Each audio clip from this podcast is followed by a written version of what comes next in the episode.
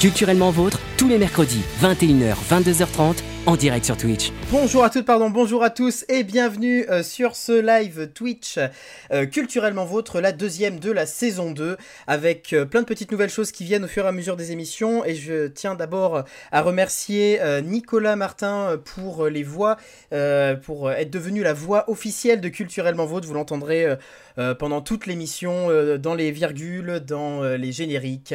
il sera présent tout au long de la saison.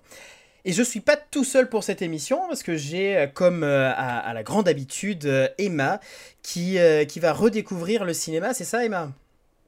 Oui, exactement. Bonsoir à tous. Bonsoir Andreas, bonsoir Pilou. J'espère que ça va. Je suis trop contente de faire cette émission avec vous. Ça va être une, bonne émission encore. Bonjour à tout le monde dans le chat. Et tu n'es pas... Tu n'es pas toute seule non plus, Emma, parce qu'il y a Pilou, Pilou qui est là. Comment vas-tu, Pilou, aujourd'hui? Eh, écoute, je vais parfaitement bien, d'autant mieux que euh, je vous disais la semaine dernière que j'étais en vendange. Vous savez, c'est cet incroyable moment qui consiste à couper du raisin à quatre pattes dans les rangs de vigne pendant des jours et des jours. Et c'est mmh. terminé, enfin. Donc, euh, c'est le, repos. Euh, libéré, délivré, exactement. et ça fait du bien. Du coup, tu ne mentiras plus jamais? Oh, seulement. Ah, ça, ça c'est le genre de truc, les vendanges, quand, quand t'en sors, tu dis ah ouais, heureusement que c'est fini, et puis après l'année passe, puis tu dis ah c'était sympa quand même, puis tu y retournes et tu, tu retrouves la douleur. C'est là qu'on a une approche différente, c'est que moi je me suis dit oh c'était quand même chouette, j'avais plus que les bons souvenirs, je me suis dit j'y retourne, et toi t'as pas, pas osé revenir. Ah non, non, clairement pas, clairement pas, moi Tu te souvenais trop de la douleur, hein. tu te souvenais un petit peu trop de comment ça tirait dans les genoux. Ah ouais, et dans le dos surtout, moi c'est le dos, ça me faisait halluciner. Euh, on n'est pas là pour parler raisin, non, on est là pour parler culture. Euh... Les deux papis là qui parlent de leur rhumatisme. c'est ça, c'est vrai que ça le fait un peu ça. Non, non, on est là pour parler culture et on va parler euh, non pas d'une papy, d'un papy, mais d'une mamie dans notre Baby Star qui arrive tout de suite. Culturellement vôtre, le Baby Star. Alors le Baby Star, je vous le rappelle, c'est un petit jeu euh, où je vais vous donner le nom d'une personne qui est née aujourd'hui, 29 septembre, et il va falloir me trouver euh, qu'est-ce qu'elle a fait pour être euh, connue. Cette personne s'appelle Viviane Dreyfus. À vos questions, à la fois dans le chat et dans l'équipe. Et ça a un truc à voir avec l'affaire Dreyfus ou? Ça n'a pas de truc à voir avec l'affaire Dreyfus, pas du tout. Donc c'est pas à l'époque. Euh, non, Viviane, c'est plus récent comme prénom. Je sais pas, je dirais Viviane, moi, ça fait très années 50-60, non? Euh, pas de rapport avec Alfred non plus euh, dans le chat. Viviane, elle est née le 29 septembre 1925. Ok. Mais elle est. Vraiment, j'y tiens, elle fait, elle fait pas partie de la famille, de la famille de Monsieur Dreyfus, quoi. Ah, peut-être que c'est une descendante, mais ça n'a pas de rapport avec ce qu'elle a fait. Dreyfus, en, Dreyfus, en vrai, c'est hyper euh, commun comme nom de famille. Hein. Ok. Euh, euh, du coup, est-ce qu'elle est, actrice? Était actrice? Non, elle n'était pas actrice. C'est pas ça qui l'a fait connaître. un quelconque rapport avec le cinéma, peut-être? Pas de, pas, actrice. pas de rapport avec le cinéma. Je peux vous donner un premier indice. Le premier indice, c'est Vincent Van Gogh. Elle a posé pour ah. Van Gogh? Elle n'a pas posé pour Van Gogh, non. Euh, elle a. Elle a acheté un tableau de Van Gogh? Non, c'est pas une question d'achat de tableau de Van Gogh. Elle a partagé la vie de Van Gogh, ils se sont connus ou pas dans la réalité? Non, non, elle n'a pas partagé la vie de Van Gogh, non, ils sont pas, ils se sont pas connus. Attends, mais hmm. comment l'indice ça peut être Van Gogh s'ils se sont pas croisés? Ah, elle l'a exposé euh, on se rapproche un peu de l'idée, mais elle n'a pas exposé Van Gogh. Elle a écrit un ouvrage sur Van Gogh? Oui, évidemment, Joël, elle a exposé ses tableaux, hein, pas, pas Van Gogh lui-même. J'adore le fait que Joël nous prenne un peu pour des débiles, tu vois. En fait, elle est taxidermiste et elle a présenté le cadavre de Van Gogh. c'est ça. en fait, le Van Gogh au musée Grévin, c'est le vrai Van Gogh.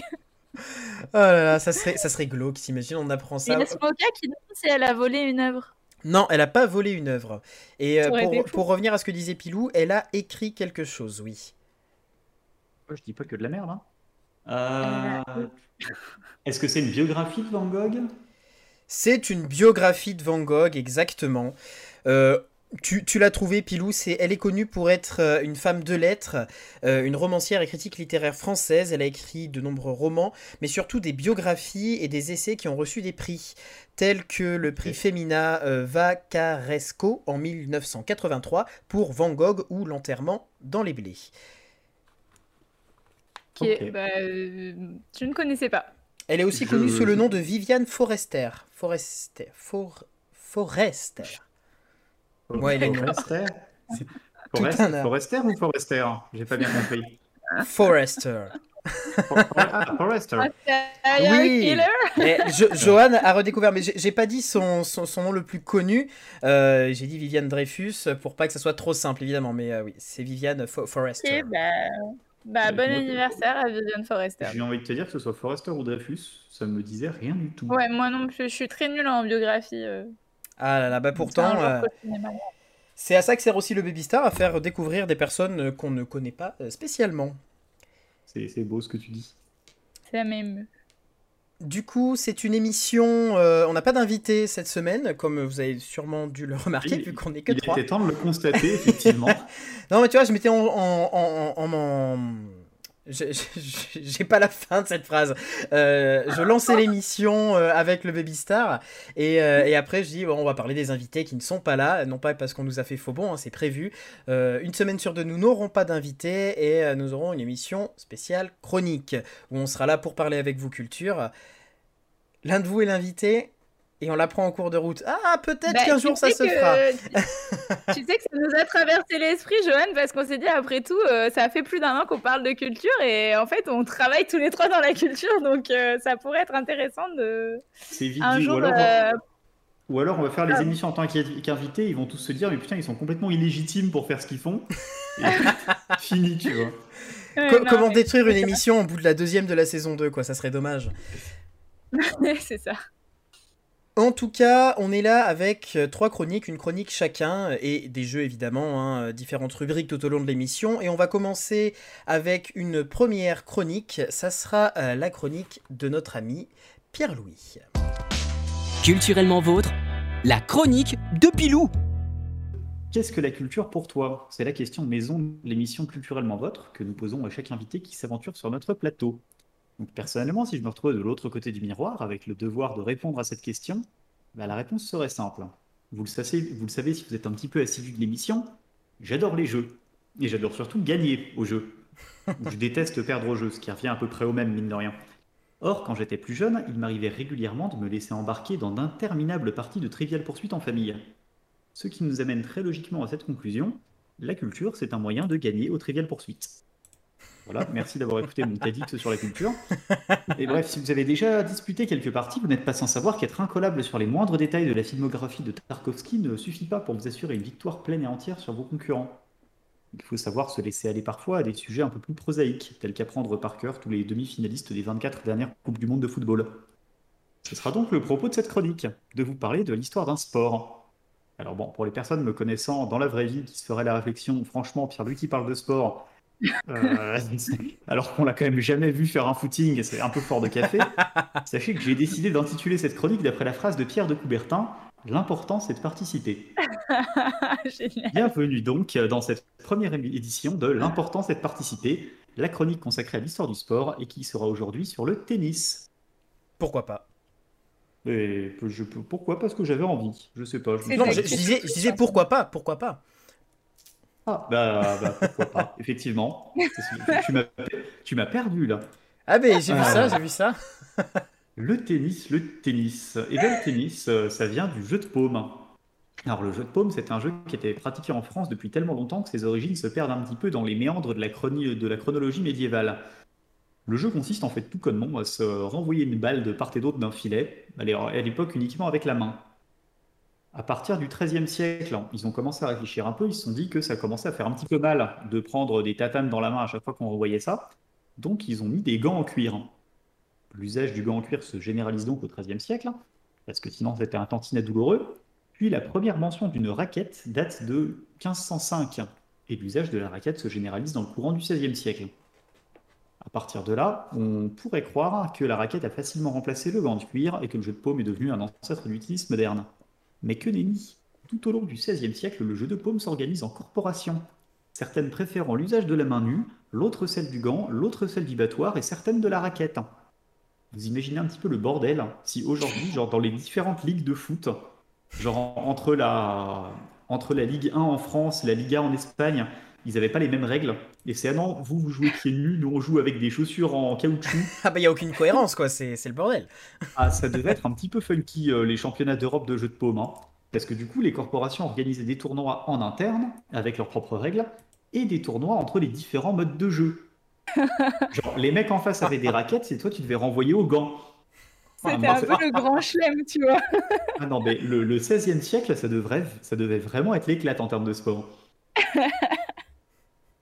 Enfin, tout ça pour dire que c'était un petit peu le boxon en France quand on joue au jeu de paume euh, à l'époque, mais vos sourcils commencent peut-être à se hausser. Le jeu de paume, c'est typiquement français, et quand on dit euh, tennis, tennis, tennis, tennis, ça sonne un petit peu outre-Manche, non? Ah bah oui. Comment est-ce qu'on peut expliquer ça? Ça s'est exporté. Euh. C'est quand les Anglais sont. C'est en quelle année que ça, c'est parti en Angleterre?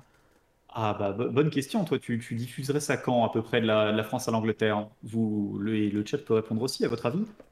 À quel moment ça a bien pu passer euh, Ça a pu changer de pays? Euh, Lors d'une guerre, je pense. Ah, tu vois qu'il y en a qui se sont envoyés des balles euh, à coups de, à coups de, non, mais tu, gants. Tu fais la guerre entre deux, entre deux moments. Tu vois, tiens, c'est rigolo ce qu'ils font avec leurs balles et leurs gants. on va en faire un sport. c'est les entractes à la guerre, ils faisaient un tennis. Quoi. Alors, ça s'est pas passé comme ça, c'est effectivement pendant une guerre, parce qu'il faut remonter à la guerre de Cent Ans, lors d'une des plus grandes défaites françaises, celle de la bataille d'Azincourt en 1415. Alors, quand je parle d'une des plus grandes défaites, c'est vraiment pour dire une sacrée raclée. Hein. On a pris la branlée de, bah, du siècle, pour le coup, hein, de la guerre de Cent Ans. pour vous donner une idée, sur, il y a 10 000 soldats engagés côté français. Sur les 10 000 soldats, on parle de la perte de 6 000 hommes alors que sur les 8000 engagés anglais, ils en ont perdu 600. Ça fait un petit ratio de 10. Il y a, y a deux, marrant deux poids, deux mesures. Ce jour-là. c'est clairement le, jour où la France a failli perdre la guerre de 100 ans. Hein. Bah après, nous, les Français, on est dix fois plus généreux que les Anglais, c'est bien connu. Même, même avec nos hommes, du coup. ouais, eh ben, c'est peut-être pas non plus des stats à garder. Euh. Enfin bon, on n'est pas là pour, refaire le match de la guerre de Cent Ans, mais pour nous concentrer sur l'histoire d'un homme. Cet homme s'appelle Charles Ier d'Orléans. Il était duc d'Orléans et de Valois et menait alors les troupes françaises au combat lors de la bataille d'Azincourt. Il a été fait prisonnier et a passé pas moins de 25 ans de captivité en Angleterre, avant de voir sa libération négociée par le duc de Bourgogne Philippe le Bon, afin de faire la paix avec les Orléans. Alors tout ce pan de l'histoire mériterait une chronique à lui tout seul. Déjà le jour où je vous ferai une chronique sur les ducs de Bourgogne, vous en entendrez parler. Oh. Mais on va se concentrer sur l'essentiel. Euh, c'est le duc d'Orléans, donc, qui, lors de sa captivité, introduit le jeu de paume à la cour d'Angleterre. Parce que forcément, en tant que duc, il était, euh, il était en tôle, mais en tôle dans un château. Oui, bah oui. C'est agréable. Donc, il, avait droit à des petites visites, à sa suite, à ses hommes avec. Et donc, euh, donc de temps en temps, pendant sa captivité, déjà, il a écrit moult poèmes, essais, etc. Et de temps en temps, il sortait avec ses poteaux pour jouer un petit peu au jeu de paume. donc, il n'était pas trop en prison, quoi. Oui, bah tu sais, c'était l'avantage quand tu fais partie de la famille du roi, c'est que la prison c'est toujours plus agréable. plus ça. Bah, ça, ça, a toujours été ça. ça dépend à quelle période de l'histoire, quoi. C'est pas faux. Oui, mais tu vois, c'était la guerre France-Angleterre, tu vois, c'est quand même entre gentlemen qui font ça. Ouais, c'est vrai. Vraiment, du coup, tout ça, c'est exporté, c'est exporté en Angleterre, et à partir de là, c'est toujours la même histoire avec nos cousins d'outre-Manche. Dès qu'on leur donne un truc un petit peu chouette, ils se sentent obligés de le refaire complètement à leur sauce. Donc il y a l'invention du caoutchouc qui permet notamment la conception de balles qui peuvent rebondir sur le gazon, et après de multiples mutations, on, assiste à la naissance du tennis moderne. Alors plus de trois siècles plus tard, puisqu'on parle de, la naissance du tennis vers 1869, lorsqu'un homme appelé euh, Harry Gem, Gem, Gem, Gem, G-E-M, voilà, expérimente avec un ami une nouvelle variante du jeu de paume. Donc cette variante lui donne entière satisfaction, il la commercialise en 1874, et à partir de là, les choses s'emballent. Le premier tournoi de tennis est organisé en 1876. Le premier tournoi de Wimbledon, qui deviendra plus tard les internationaux amateurs de Grande-Bretagne, est disputé en 77. Le premier club de tennis de France ouvre en 78 à Dinard. Et les premiers internationaux amateurs d'Australie ont lieu en 1905, pendant que le sport prend complètement son envol. Et là, il y a encore quelque chose qui vient de vous faire tiquer. Par deux fois, je vous parlais de l'Australie et de la Grande-Bretagne, et j'ai parlé d'internationaux amateurs. Euh, quand je parle de Wimbledon et de l'Open d'Australie, vous pourriez vous dire qu'il est un peu étrange de qualifier d'amateurs des tournois du Grand Chelem. oui, quand Et même. en fait, ils sont amateurs. Enfin, ils sont considérés comme amateurs. Bah, au et bah, début, pendant très longtemps. En fait, et alors, au début, et pas que, figure-toi. On va se penser sur cette partie un peu amusante du tennis, qui est la transition de ce qu'on appelle aujourd'hui l'ère open, ouverte pour les moins bilingues d'entre nous. Euh, ouverte à qui? Eh bien, aux professionnels. En fait, dès le début du XXe siècle, la plupart des sports, comme le football par exemple, ont rapidement commencé à rémunérer les athlètes afin qu'ils puissent se consacrer pleinement à leur entraînement et à maximiser les résultats. Sauf que le tennis, c'était un sport qui est longtemps resté extrêmement snob, où il y avait un circuit professionnel qui existait, mais où les tournois de prestige tels que Roland Garros ou Wimbledon étaient exclusivement réservés à des amateurs. Donc euh, uniquement des gentlemen qui pratiquaient le sport sur leur temps libre. Et qui avaient du coup les moyens de. Et qui avaient les moyens de faire ça en Ah plus. bah oui, C'est-à-dire forcément. que si tu étais professionnel rémunéré, tu n'avais pas le droit de jouer à Wimbledon. Pas. Mais jusqu'à quand? Et bien, La semaine dernière. T'imagines Eh ben, truc de non, dingue. Jusqu'en mille- jusqu'en 1968. Mais non, incroyable, c'est si tard Jusqu'en que ça. Qatar. C'est ça qu'on appelle l'ère open, hein, qui a commencé en 68. C'est qu'avant, les professionnels n'avaient pas le droit de jouer les tournois du Grand Chelem et autres Ah, tournois. Alors, ça veut dire que les meilleurs d'entre eux avaient un niveau certes tout à fait respectable, mais qu'en fait, tous les classements qui datent d'avant l'ère open ne veulent rien dire. Ok, ouais. Parce que Oui, parce les que vainqueurs les du Grand Chelem, en fait, les pros ne jouaient pas contre eux. Si, on peut... Ah ben, si on peut vous donner un exemple, par exemple, Rod Laver. Alors Rod Laver, ça fait partie du- des superstars du tennis des années 60.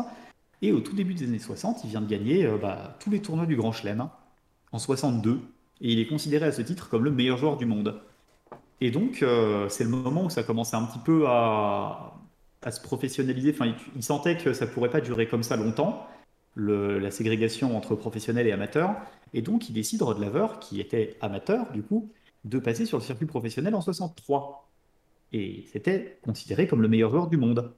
Et donc en 63, sur 21 matchs, il subit 19 défaites contre 2 victoires. Oh, dur. Ce- qu'on appelle, une. Ça fait on appelle une tannée. Ah, le, le ra- le ratio est à peu près le même que pour les Français lors de la bataille d'Azincourt. hein. c'est ce que j'allais dire, Comme quoi. en fait. Ça vous donne une idée Ah de la ouais. différence de niveau. Alors, Oh, rassurez-vous ah ouais. pour, euh, pour Rod Laver, hein, c'est pas très grave pour lui parce qu'ensuite il a pris l'entraînement, il a atteint son meilleur niveau et il a dominé les premières années de l'Air Open bien plus tard, puisqu'il me semble qu'il a regagné tous les tournois du Grand Chelem en 69. La remontada, Bon. la fameuse. Ah, la Non, mais euh, c'est pas si long, euh, c'est pas si long en plus, 6 ans pour euh, devenir le meilleur du monde. Enfin, Bah, en soi, six ans, ouais, six ans d'entraînement, il s'est quand même, euh, il s'est quand même bien chauffé, le gars, tu vois. ouais, ouais, ouais, c'est clair. Et non, aujourd'hui effectivement encore considéré comme l'un des meilleurs joueurs de l'histoire du fait qu'il ait réussi à gagner le- tous les tournois du Grand Chelem avant et après euh, le début de l'Air Open. Les tournois du Grand Chelem sur une année, chose que n'a pas réussi à faire euh, Novak Djokovic euh, cette année d'ailleurs, alors qu'il avait, euh, alors qu'il avait l'opportunité d'y arriver. Enfin bref, voilà, on va embrayer un peu. Donc les circuits commencent à s'unifier à partir de 68, et c'est en 72 qu'est créée euh, l'Association of Tennis Professionals, la fameuse ATP, qui publie dès 73 son classement des joueurs. Donc c'est à celui-là qu'on se réfère lorsqu'on parle de numéro 1 mondial. À partir de là naît donc le tennis professionnel, et, et je ne vais pas vous amuser avec 2000 pages de statistiques amusantes, parce que moi alors j'adore les statistiques, faut le savoir. Surtout Qui les statistiques savent. Amusantes. Surtout les statistiques. Oui, mais alors moi en fait le problème c'est que même les statistiques chiantes, j'ai tendance à les trouver amusantes, tu vois. Ah, ouais, ouais, ça Donc, c'est problématique. Sur le, sur, le nombre des, sur le nombre de grands chelems gagnés par chacun, sur qui a affronté qui, les pourcentages, tout ça, je trouve ça rigolo. Donc, je vais m'arrêter là, avant que ça devienne super chiant. C'est clair. Et je vais pas, surtout pas essayer de répondre à cette fameuse question de qui est le meilleur joueur de tennis de tous les temps. Parce que bah, parce qu'on n'en sait rien. Et, et on attend le prochain. Par contre, avant de clore cette chronique, je vais quand même répondre à la petite question qui vous taraude. Pourquoi est-ce que dans ce putain de sport à la con, on monte les points par 15, 30 et 40 Personne n'a jamais compris. C'est moi quand j'étais gamin, je, j'ai jamais piffré. On m'a dit, j'ai demandé à mon papa à l'époque, j'ai pris une culotte derrière la tête en disant bah c'est comme ça. Et Comme ça, fiston. j'imagine qu'il en a été de même pour vous. Moi, j'ai demandé en cours de PS et on m'a dit Bah, tu savais pas? Je dis, Bah, non, je sais pas, c'est pour ça que je demande. Ah non, c'est super fort. hein. Et Bah bah, figure-toi que euh, la méthode de comptage vient du jeu de paume. À l'époque, au jeu de paume, on comptait les points comme ça. Et pourquoi au XVIe siècle, euh, et au XVIe siècle, Erasme prétendait dans un de ses ouvrages que les Parisiens qui comptaient les points comme ça avaient tous complètement oublié l'origine de cette putain de coutume et qu'on saurait probablement jamais comment on en était arrivé là. Et ça, c'est Erasme qui le dit au XVIe siècle. hein. Donc Ah, t'imagines, ah, au mais c'est- XVIe siècle, c'était déjà un truc bizarre. Ça- point. Ça a dû partir d'une grosse bêtise euh, entre un mec qui a dit ouais vas-y, un mec bourré évidemment, hein, qui a dit euh, C'est ça. c'est 15, non maintenant c'est 30, euh, 40, allez on y va. Ouais, c'est que... Un mec qui avait fini les vendanges. Non, mais les gamins en 1550, ils étaient tranquillou en train de jouer, ils demandaient à leur papa, Eh papa, pourquoi on compte les points comme ça? Et bam, calotte derrière la tête, et bah parce que c'est comme ça, bordel C'est une tradition. Et le fait est qu'il y a quand même eu des petites théories et des gens qui ont fait des recherches sur le sujet, parce que bah, parce qu'il y a toujours des recherches sur des sujets super Bah oui, oui. importants dans, dans le monde, hein. ça, ça sert à ça la recherche. Et en fait, c'était dans les, les premières parties de jeux de paume à l'époque, c'était c'était un système de récompense-pénalité. C'est-à-dire que le joueur qui perdait ou gagnait un point devait reculer ou avancer en fonction de 15, 20, enfin de 15, 30 ou 40 pieds, on comptait en pieds à l'époque, obtenant Ah. ainsi un bonus ou un malus pour la suite de la partie. Et c'était plus compliqué de renvoyer la balle au service si t'étais bah, 15, 30 ou 40 pieds plus loin. Oui, mais c'est quand même bizarre de faire 15, 30 et 40. Enfin, ils auraient pu faire 15, 30 et 45 Ouais, pieds, mais la, la salle était pas si grande que ça, ils ont commencé avec 15-30 et ils se sont rendus compte, oh putain ouais, la salle est trop petite, bon ouais 40, Ouais, c'est ça. La salle des fêtes qui a mal tourné. c'est ça. Je sais que c'est une. On, on sait en tout cas de nos jours que c'est une question d'éloignement du filet à l'époque pour pouvoir relancer la balle. Ok. Après le pourquoi, je me permettrais, Après, même si on est sur Twitch, de te mettre une petite calotte derrière la tête et de te dire bah parce que c'est comme ça. Bon, d'accord. Pourquoi pas? Enfin voilà, avec l'arrivée des terrains réglementaires, la fantaisie de la distance s'est changée en décompte de points. Donc euh, bah, j'espère que cet épisode de l'importance est de participer vous a plu. Et on se retrouvera très vite pour parler d'un autre sport. Ah bah Mais avec oui, grand c'était plaisir, cool. c'était euh, intéressant. Et tu sais pas du coup pourquoi euh, en Angleterre ils sont toujours habillés en blanc pour faire les tournois de tennis alors que c'est hyper salissant? Alors, bah, parce qu'en fait, à l'origine, euh, c'était justement le côté euh, très euh, bah, gentleman qui se balade, et en fait, c'était vraiment la norme à l'époque. Tu ne te salissais pas au tennis, Andreas. Oh Déjà. c'est ça. Non, c'était euh, systématiquement, tu tu t'habillais en blanc tout beau pour venir jouer ton match, euh, ton tournoi de tennis. Et en fait, c'est juste que maintenant, quand ça s'est professionnalisé, justement, les autres tournois ont dit Ouais, bon, bah, Balek, euh, les fringues techniques, c'est très bien. Et t'as juste Wimbledon qui fait de la résistance à base de Oui, non, nous, nous sommes les aventuriers du tennis moderne, alors nous voulons garder les traditions. Effectivement, d'accord, bah tout s'explique. En tout cas, merci pour cette chronique, Pilou. Mais de rien, c'est Oui, c'était plaisir. cool. Et euh, n'hésitez pas une du coup. moi. si Ouais, tu vas-y. J'ai bon, euh, voilà, c'est un secret pour personne que je suis auvergnate. Du coup, moi, je dis jeu de pommes. Non, c'est pas possible.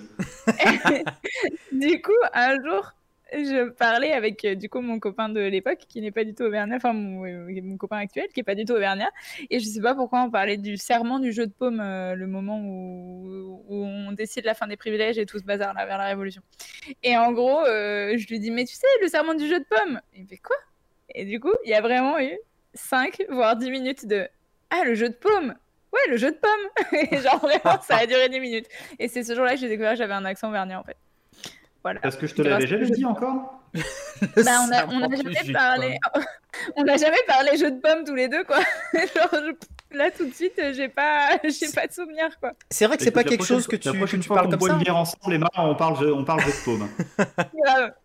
Peut-être que ce sera après plusieurs bières qu'on en viendra à parler jeu de pommes, je pense. Ouh là là, pas en live s'il vous plaît les amis. Pardon, pardon, c'est pas Twitch friendly. Ça sera du jus de fruits, du jus de fruits. hein. Euh, Voilà, bien sûr. Du coup, la chronique de Pilou, c'est terminé. Mais Pilou, tu restes encore un petit peu avec nous parce qu'on va aller sur une nouvelle rubrique qui est euh, la euh, recommandation de l'équipe. Culturellement vôtre, la recommandation de l'équipe. Et oui, parce que du coup, bah, on a vu, on a lu, on a euh, regardé des choses et, et ben, on en parle avec vous et vous en parlez aussi avec nous. Euh, quels sont les recos du moment? Et alors, est-ce que quelqu'un veut commencer? Écoute, moi, dans ce que j'ai vu et regardé, euh, j'ai surtout regardé des grappes de raisin, pour tout avouer. Oui. mais, euh, mais pas que. Euh, je me suis traîné jusqu'à Lyon, à vrai dire, la semaine dernière, pour regarder une pièce qui s'appelle Skylight. Donc, euh, c'est une mise en scène de. Donc, ça, alors, ça passe en ce moment d'ailleurs au Théâtre des Célestins à Lyon, si jamais ça vous intéresse. Alors, Si vous êtes du côté de Lyon. Même si vous n'êtes pas du côté de Lyon, on peut bouger à Lyon, c'est très bien Oui, desservi. il y, a- hein. il y a, il y a des trains, il y a des voitures, euh, des, des avions. Des poneys. c'est. Skylight, t'as dit? Skylight, oui. Donc, euh, Comme ça? lumi- Lumière du ciel. Oh là là, en- mais Parce tu que es je veux-. Je veux donner euh, aux gens dans le chat, mais j'ai peur d'écrire des bêtises. Donc, euh, Non, c'est tu peux- absolument parfait ce que tu as fait. Ils vont se retrouver sur un- ouais, une autre pièce qui a aucun rapport en disant Ça nous ont parlé sur culturellement vôtre quand même. Hein? Non, c'est un, texte qui est écrit par, c'est un texte qui est écrit par euh, David Hare et qui est une mise en scène de Claudia euh, Stavisky. Et alors pour le coup, ça, c'est un espèce de gigantesque huis clos dans le, dans l'appart, euh, dans l'appart d'une femme qui retrouve son ancien amant qui se trouve aussi être son ancien patron. Et c'est un gros, gros, gros dialogue où ils essaient de régler tout ce qui va pas dans leur histoire, tout ce qui va pas dans leur vie d'une manière générale, où ils se prennent la tête, ils s'engueulent, ils reviennent se parler. Je... Comment dire? Je suis assez mitigé finalement, moi, enfin je recommande, mais je suis assez mitigé par rapport à ce que j'ai vu. Il y a certains passages qui m'ont semblé un petit peu longuets. Euh, c'était pas forcément la chose la plus originale du monde. Mais par contre, il y a des... c'est très bien mis en scène, c'est très bien joué. Et surtout, il y a beaucoup de, de pistes de réflexion, il y a beaucoup de choses très intéressantes dans ce qui se raconte. Et moi, quand bien même, finalement, il y a certains passages où je me disais, oui, là, il faudrait abréger un petit peu.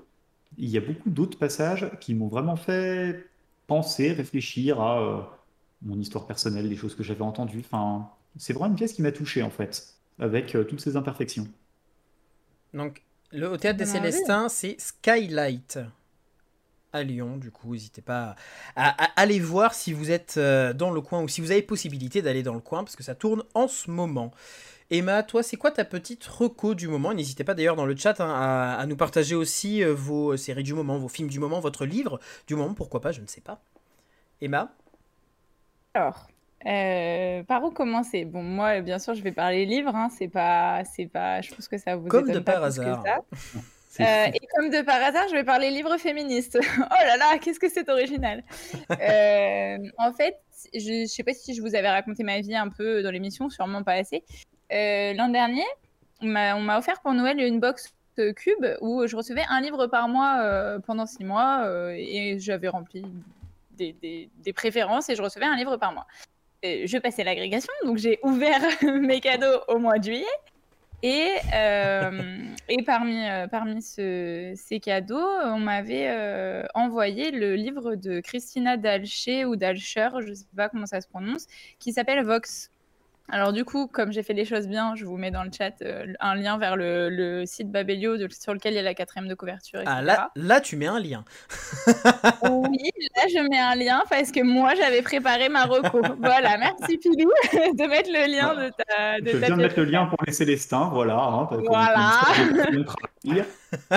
Euh, du coup, euh, donc déjà, donc Vox, euh, c'est sorti en 2019 et pour faire euh, très schématique sur l'histoire, c'est une dystopie dans laquelle, donc la dystopie, c'est un décrochage dans le temps. Et donc, donc c'est une dystopie dans laquelle les femmes ont tout un bracelet compteur de mots et elles n'ont pas le droit de dire plus de 100 mots par jour. Et si elles dépassent, elles prennent des décharges électriques. Pour faire très très, pour faire très très schématique. Ah, C'est comme sur Twitter où tu n'as pas le droit de faire des messages trop longs, quoi. voilà, c'est ça. Sauf que sur Twitter, c'est pas genré, mais euh, tranquille. Oui, Alors moi j'étais en train de dire de, de façon pas genrée pour le coup, est-ce que tu peux m'en commander une demi-douzaine pour certains collègues de taf? C'est vrai que ça peut être pas mal. Et, euh, et en fait, du coup, pour, euh, pour essayer. du coup, je rigole. Je fais Putain, mais c'est ça qu'il faut que je mette à mes élèves, en fait. J'avais pas pensé. non, pardon. Du coup, en fait, moi, j'avoue que quand j'ai commencé le bouquin. Alors, je suis féministe militante, mais j'ai beaucoup, beaucoup de mal avec la littérature féministe. Parce que je la trouve très souvent caricaturale, agaçante, euh, hystérique pour utiliser l'insulte préférée des gens qui n'aiment pas les féministes. Et j'avoue que j'étais là en mode c'est bon, on le voit arriver, que va y avoir la révolution, que va y avoir des filles qui vont euh, décider que finalement elles veulent reprendre la parole, machin. Et en fait, euh, c'est beaucoup mieux foutu que ça. Parce que le personnage principal qu'on suit, c'est une fille, euh, une femme qui est mère de famille, qui a deux garçons et une petite fille. Et du coup, déjà, il y a toute la différence de de, des enfants qui grandissent avec du coup les garçons qui qui sont pas du tout empêchés, qui ont totalement bah, le droit à la parole, le droit d'essayer, le droit de réfléchir à ce qui s'est passé dans leur journée, etc. Et euh, la petite fille euh, qui est plus jeune et qui euh, revient de l'école toute contente parce qu'elle a eu une, une récompense parce qu'aujourd'hui elle n'a prononcé aucun mot. Et le fait que bah, du coup ça se répercute par exemple sur son écriture, sur plein de choses. Il y a plein de tout petits détails comme ça. Et donc cette mère de famille, c'est une une scientifique très très reconnue dans son domaine qu'on a destituée parce que les femmes ne travaillent plus dans, ce, dans cette hmm. dystopie-là non plus. Et, euh, et enfin, franchement, c'est bien foutu. Et euh, ma maman est en train de le lire en ce moment. Ma maman n'est pas du tout, du tout féministe. Et euh, elle m'a dit Ouais, ça fait peur quand même. C'est bien foutu le bouquin parce que ça fait vraiment réfléchir à plein de choses. Et je me suis dit Ok, il faut vraiment que je parle de ce livre parce que parce que bah oui voilà je pense que ça peut être euh, un bon moyen de d'aborder la littérature féministe sans enfin je veux dire on n'est pas du tout obligé d'embrasser les valeurs du féminisme. Quand on lit le bouquin on peut totalement le prendre comme une dystopie comme une autre. En plus c'est pas très long. Enfin je l'ai là mais je crois que ça fait genre 200 200 pages ou 250 pages. Euh, et, voilà, donc c'est vraiment Marocco du moment. Je vais pas vous dire comment ça finit, euh, je vais pas vous dire si ça finit bien ou si ça finit mal. Euh, je, vraiment, je vous, je vous, encourage à aller le lire parce que parce que c'est super cool. Et si euh, vous n'avez pas le temps, l'envie, l'argent pour le lire, Christina Dalcher fait plein de conférences et d'interviews qu'on peut retrouver assez facilement sur Internet. Du coup, euh, voilà, si vous voulez aller. Euh, du coup, j'ai décidé que c'était Dalcher, mais c'est peut-être Dalcher. voilà, si, si, vous, si ça non, mais vous intéresse. Voilà, prends la parole, décide des noms aussi un peu là. Voilà, je la renomme. je le remets dans le chat du coup, mais voilà, je, je vous encourage euh, pleinement à aller lire ce, ce, bouquin qui a un style super agréable à lire. Alors, c'est traduit, mais, mais c'est bien traduit. Ah bah ça sera euh, un bouquin à mettre sur la, table de chevet euh, si, euh, si vous voulez découvrir aussi cette histoire, cette histoire, pas cette histoire, il y a des R qui se perdent dans mes phrases. On a Nico qui nous dit, pour ceux qui connaissent le film Les Infiltrés, c'est vraiment pour moi l'un des meilleurs Scorsese. Alors je ne l'ai pas encore vu moi personnellement, mais Pilou, toi tu as l'air plutôt d'accord avec ça? Il est vraiment cool Les Infiltrés. après, c'est toujours compliqué de, euh, c'est toujours compliqué de dire parmi les meilleurs de Scorsese parce qu'il en a fait quand même un paquet de très bons. Mais c'est vrai que Les Infiltrés, euh, il est haut dans, il est haut dans la liste. Et eh ben ça sera un, un je, film je maintiens que le meilleur film de, je maintiens que le meilleur film de Scorsese c'est Silence. Donc, généralement c'est le moment où il faut me jeter des trucs dessus là. c'est rigolo que tu parles d'un film qui s'appelle Silence. C'est rigolo que tu parles d'un film qui s'appelle Silence après moi qui parle d'un roman qui s'appelle Vox. Du coup. C'est l'art des transitions, tu vois. C'est. Non mais de toute façon, Pilou et moi, je veux dire, c'est. Vous êtes la transition née. Vous êtes une transition. C'est ça, c'est que Emma est le yin de Myung hein, c'est comme ça que ça fonctionne. Oh là là, ah c'est poétique, ah c'est beau. et du coup, toi Andrés, t'as une recommandation pour nous ou pas?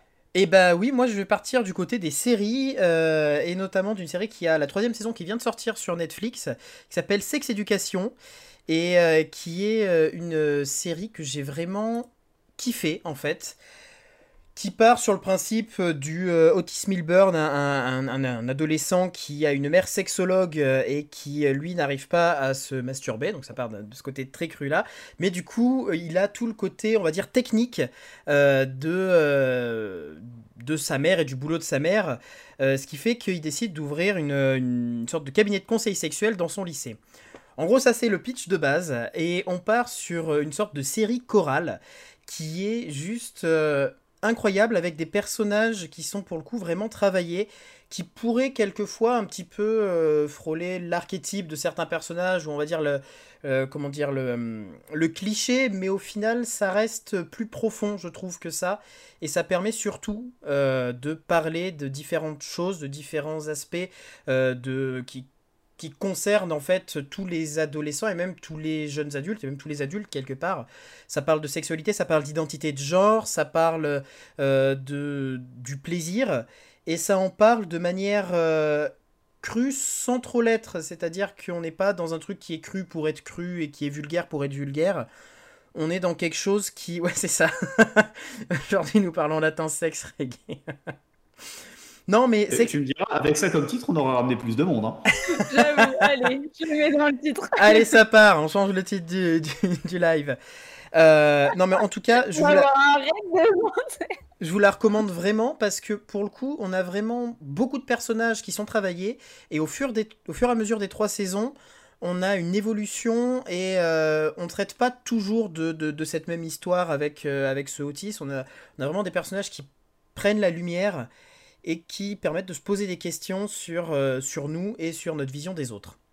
Je sais pas si vous l'avez vu, vous, euh, Sex Education Sex Education. J'ai une question un. parce que justement j'ai une question parce que moi en fait j'ai jamais osé la regarder parce que euh, je suis un peu une chochotte et j'avais peur d'être très mal à l'aise. euh. Enfin en fait voilà j'ai vu le titre et, la, et le trailer avant la saison 1 donc la saison 1 c'était en 2018 2019 enfin, C'est j'ai- de- quand- quand elle allait 2018. Elle a été hyper euh, hypée quand elle, enfin, elle a été hyper euh, vendue au moment où elle allait sortir. Et du coup, euh, j'avais trop peur d'être mal à l'aise. Du coup, j'ai jamais osé la regarder. Et je, bon après, je suppose que c'est personnel à chacun, mais c'est pas Oui. trop, je sais pas, c'est pas En, trop en gênant. vrai, pour sincèrement, c'est pas. euh, Non, non, c'est pas trop cringe. Hein. Bah, C'est vrai, c'est pas. J'avais peur que ça soit trop intrusif. euh. Bah, moi- pour- alors moi pour te dire, je la regardais, j'étais, je squattais chez un pote en coloc à l'époque, mais qui était un mec que je connaissais vite fait, tu vois. Et genre, on la regardait ensemble et c'était pas, c'était pas gênant, tu vois. Ouais. C'est euh, franchement pas. au, au niveau de la construction de la série, il va y avoir certaines euh, scènes, à des moments, ils vont te mettre, surtout dans la saison 1, ils le font, au début des épisodes, tu vas avoir euh, une scène de, de sexe euh, entre adolescents euh, qui va euh, amener le sujet dont va parler un peu l'épisode. Mais en gros, c'est un peu comme si on nous dit, bon, ça s'appelle Sex Education, on vous met cette scène-là parce que vous attendez forcément à voir une scène de sexe, et après, on n'en montre plus pendant euh, le- toutes les trois quarts d'heure de, de l'épisode pour euh, vous parler, maintenant qu'on a attiré votre attention quelque part, pour vous parler des, des sujets importants. Que ça soit les MST, que ça soit... C'est pas trop quoi? C'est pas trop cliché. euh, genre la scène de sexe, c'est pas forcément euh, monsieur qui euh, va euh, brusquement vers madame et qui, euh, je sais pas, hein, j'ai rien vu, mais On- a- on a pas- C'est pas le délire de la série, loin de là, justement. On a de tout. pas- ouais. L'idée, c'est de parler de vraiment tout et de à la fois des clichés qu'on va avoir sur euh, bah, des clichés que les ados vont avoir sur la sexualité, notamment ce qui est exporté du porno, et euh, ça va justement le remettre en question en disant ça, c'est pas la sexualité. Ça, c'est euh, juste une image qu'on qu'on prend à qu'on qu'on- qu'on prend mal. Euh, la sexualité, c'est autre chose, et ça va chercher d'autres choses, notamment vis-à-vis de la sexualité féminine. euh, c'est une des rares séries qui en Attends, grand public qui en parle. Mais euh, parce que du coup, je suis curieuse. Euh, à, enfin, à partir de quel âge? Genre, euh, en fait, la question bête, c'est est-ce que je peux conseiller ça à mes collégiens? Alors, j'ai J'ai des Co- collégien, collégien, en vrai, collégien, c'est chaud. euh, jeune, hein. Collégien, Ouais, c'est peut-être un peu chaud. Après, je pense que ça, enfin, ça va être compliqué de pouvoir euh, montrer ça, par exemple, aux collégiens, mais je pense que si ça pourrait être montré à des collégiens s'il y a la présence d'un adulte derrière qui euh, peut aussi aider à, euh, à, à répondre aux questions de l'enfant.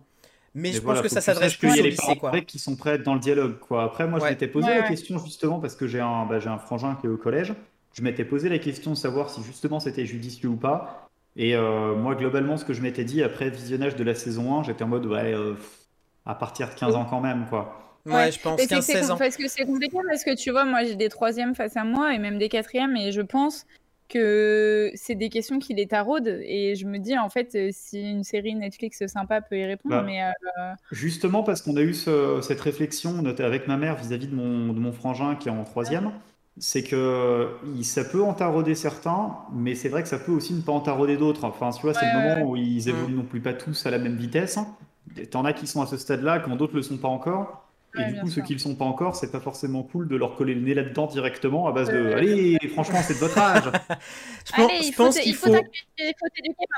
je pense qu'il faut au moins attendre la majorité sexuelle qui est aux alentours de 16 ans, si je dis pas de bêtises, 16-17 ans, euh, pour, euh, pour pouvoir montrer la série vraiment que qu'en gros il y ait des questionnements qui viennent. Le mieux au début c'est de pouvoir en parler, euh, enfin qu'un adulte, euh, genre les parents ou euh, les professeurs, je sais pas si ça se fait trop, mais en tout cas peut-être il y a des conseillers dans des écoles. Je, je sais pas du tout Emma là, plus de ton côté. Euh, Excuse-moi, je suis en train de répondre à Johan. Euh, en fait, du coup, c'est quoi ta question? Est-ce qu'il y a des conseils? Bah, je pense que ça dépend de la taille des collèges, parce que tu vois, nous, Andreas, le collège dans lequel on était, il n'y avait pas ça. Alors, est-ce que c'était ouais. parce que c'était du privé catho, j'en sais rien. Je sais que moi, dans, dans, le collège dans lequel je travaille actuellement, il y a une infirmière, il y a plusieurs CPE, il y a des ateliers sur le vivre ensemble, l'écoute, la découverte de soi, etc. Mais dans les cathos, j'avais pas ça non plus. Hein. Oui, mais voilà. Mais je pense, en fait, je pense que c'est inégal. donc déjà, il doit y avoir une différence. Vous m'entendez encore? Oui, oui, on t'entend, on t'entend. On, t'entend, on est passionné parce que tu racontes. On dit qu'il a fermé Discord, mais je sais pas pourquoi, tranquille. Euh, il y a un fantôme qui. Du coup, voilà, je pense que entre donc déjà privé et public, il doit y avoir une différence. Et après, la taille des établissements doit compter. Enfin, moi, tu vois, il y a quasiment 800 élèves dans le collège. Euh, et tu peux pas faire comme si oui c'est un gros collège tu peux pas faire comme si euh, il y avait enfin il y avait pas des problèmes et comme s'il y avait pas des élèves concernés par ça tu vois mais après je me dis des collèges plus petits peut-être peut-être qu'il n'y a pas de quoi, euh, il n'y a peut-être pas les moyens d'employer euh, des conseillers, des gens à l'écoute, etc. Ce qui, ce qui est dommage parce que c'est des, des, questionnements euh, qui, qui, peuvent se poser. Bon, après, ça, c'est le cadre d'un autre sujet carrément. Hein. pour le coup, non, la série, ouais, je la conseillerais peut-être plus à partir du lycée quand même. ok, bah c'est point ce que je te dirais aussi. Je suis vraiment désolé, les petits loulous, mais comme je, mais je dois partir en cours d'émission, le devoir t'appelle. Exactement, le devoir m'appelle. Bah, je, peux piquer la, chronique de fin d'Emma d'ailleurs. C'est euh, qu'est-ce que si le mot du jour, ça peut être le mot polé. Et on l'expliquera, ah on l'expliquera la semaine prochaine, c'est ça? Qu'est-ce que la, qu'est-ce que la polé? Voilà, je vous le, le, note ici. Et voyez, en tout cas, c'est pas votre mot de la fin à vous, puisqu'Emma s'en chargera, mais c'est mon mot de la fin à moi. Bah, la semaine euh, prochaine. Eh bien, à la semaine prochaine, Pilou. Continuation d'émission. Et gros bisous, finissez bien. Bisous, à bientôt, petit loup. Ciao, ciao. À très vite. Je retiens qu'il me lâche pour le jeu contre le chat. Mais oui, mais oui, mais avant le jeu, avant le jeu, tu vas avoir le temps de, de te mettre en jambe avec ta chronique qui arrive tout de suite. Culturellement vôtre, la chronique d'Emma. Euh, donc les amis, euh, les amis du chat et toi Andreas, euh, on le sait tous et je le revendique avec plaisir, je suis la littéraire du groupe. D'ailleurs, Andreas l'a même euh, écrit sur le tout nouveau euh, site de l'émission. Je vous invite à aller voir le site de l'émission Culturellement Vôtre. Il est vraiment, euh, il est vraiment incroyable. Et donc, dans la présentation des, participants, je suis soi-disant la littéraire hardcore. Bon, je suis pas tout à fait sûre d'avoir bien compris ce qu'avait voulu dire Andreas à ce moment-là, mais J'imagine que beaucoup d'hypothèses très amusantes pourront être faites sur ce titre de la, de la littéraire hardcore. Je n'en dirai pas plus. voilà, ça sera le mystère de la saison 2, que veut dire littéraire hardcore? Enfin bref, moi j'étais partie pour cette chronique euh, gaiement euh, pour vous parler bouquins hyper chiants que personne n'a envie de lire. Euh, et qui, qui, ont été oubliés depuis trois siècles. Vous, vous savez que j'aime bien ça. et puis en fait, tout à coup, je suis allée au cinéma. Donc en fait, on m'a sorti de mes livres et on m'a dit euh, Viens Emma, on va voir un film. Euh, tu vas voir, il est trop bien. Tout le monde nous l'a survendu. Et euh, du coup, je me suis laissée entraîner et je suis allée voir Dune le week-end dernier. De Denis Alors, Villeneuve. je vais pas vous. Voilà, de, de, monsieur dont je ne connais pas le nom. Ah, monsieur, Denis, Villeneuve. de Denis ah, de Denis Villeneuve, je vais y arriver, pardon. Donc en fait, je suis allée voir Dune et je vais pas vous donner mon avis sur ce film. Pourquoi? Parce que déjà, je suis pas encore sûre de savoir si j'ai aimé ou pas euh, les 2h35 que j'ai passé au cinéma du M4 Bibliothèque François Mitterrand à Paris. Euh, et surtout parce que je sais que Pilou veut en parler, qu'on veut en débattre parce qu'on n'a pas le même avis, on va pouvoir euh, se dire des choses là-dessus. je trouve. Les absents ont toujours tort après. Hein.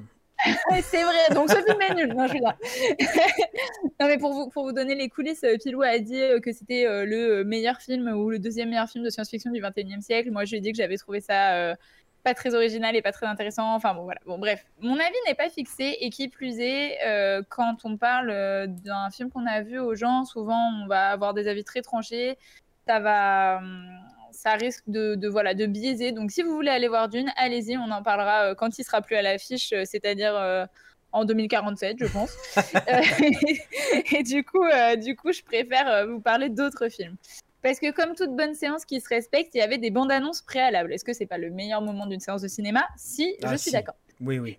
Et figurez-vous que bah en fait, il y en a plein, si ce n'est toutes les bandes annonces que j'ai vues qui m'ont donné envie. Et du coup, je me suis dit qu'après tout, c'était quand même plus cool euh, de vous parler de ça. Parce que les auteurs dont je vous parle d'habitude, pour la plupart, ils sont morts depuis 100 ans et plus. Donc ils peuvent bien attendre 15 jours de plus. Et je me suis dit, place à l'actu, je vous parle des films que j'aimerais voir dans les semaines à venir. Parce que du coup, ils sortent aujourd'hui, 29 septembre 2021, donc je ne peux pas faire plus actuel comme actu de culture. Euh, du coup, euh, ma petite parenthèse aussi, c'est que j'aime l'idée de vous parler de films que j'ai pas encore vus. Peut-être parce que du coup, ça donnera l'occasion d'en reparler une fois que je les aurai vus, et peut-être aussi parce que ça évite d'influencer trop les avis, comme je vous ai dit tout à l'heure.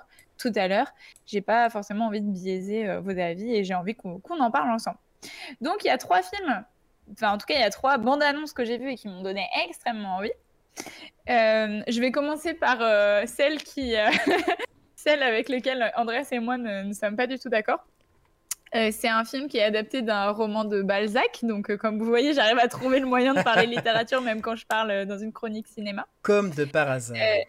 comme par hasard. Et en fait, le film, donc c'est Eugénie Grandet, donc donc adapté du roman de Balzac, donc par amour pour Balzac.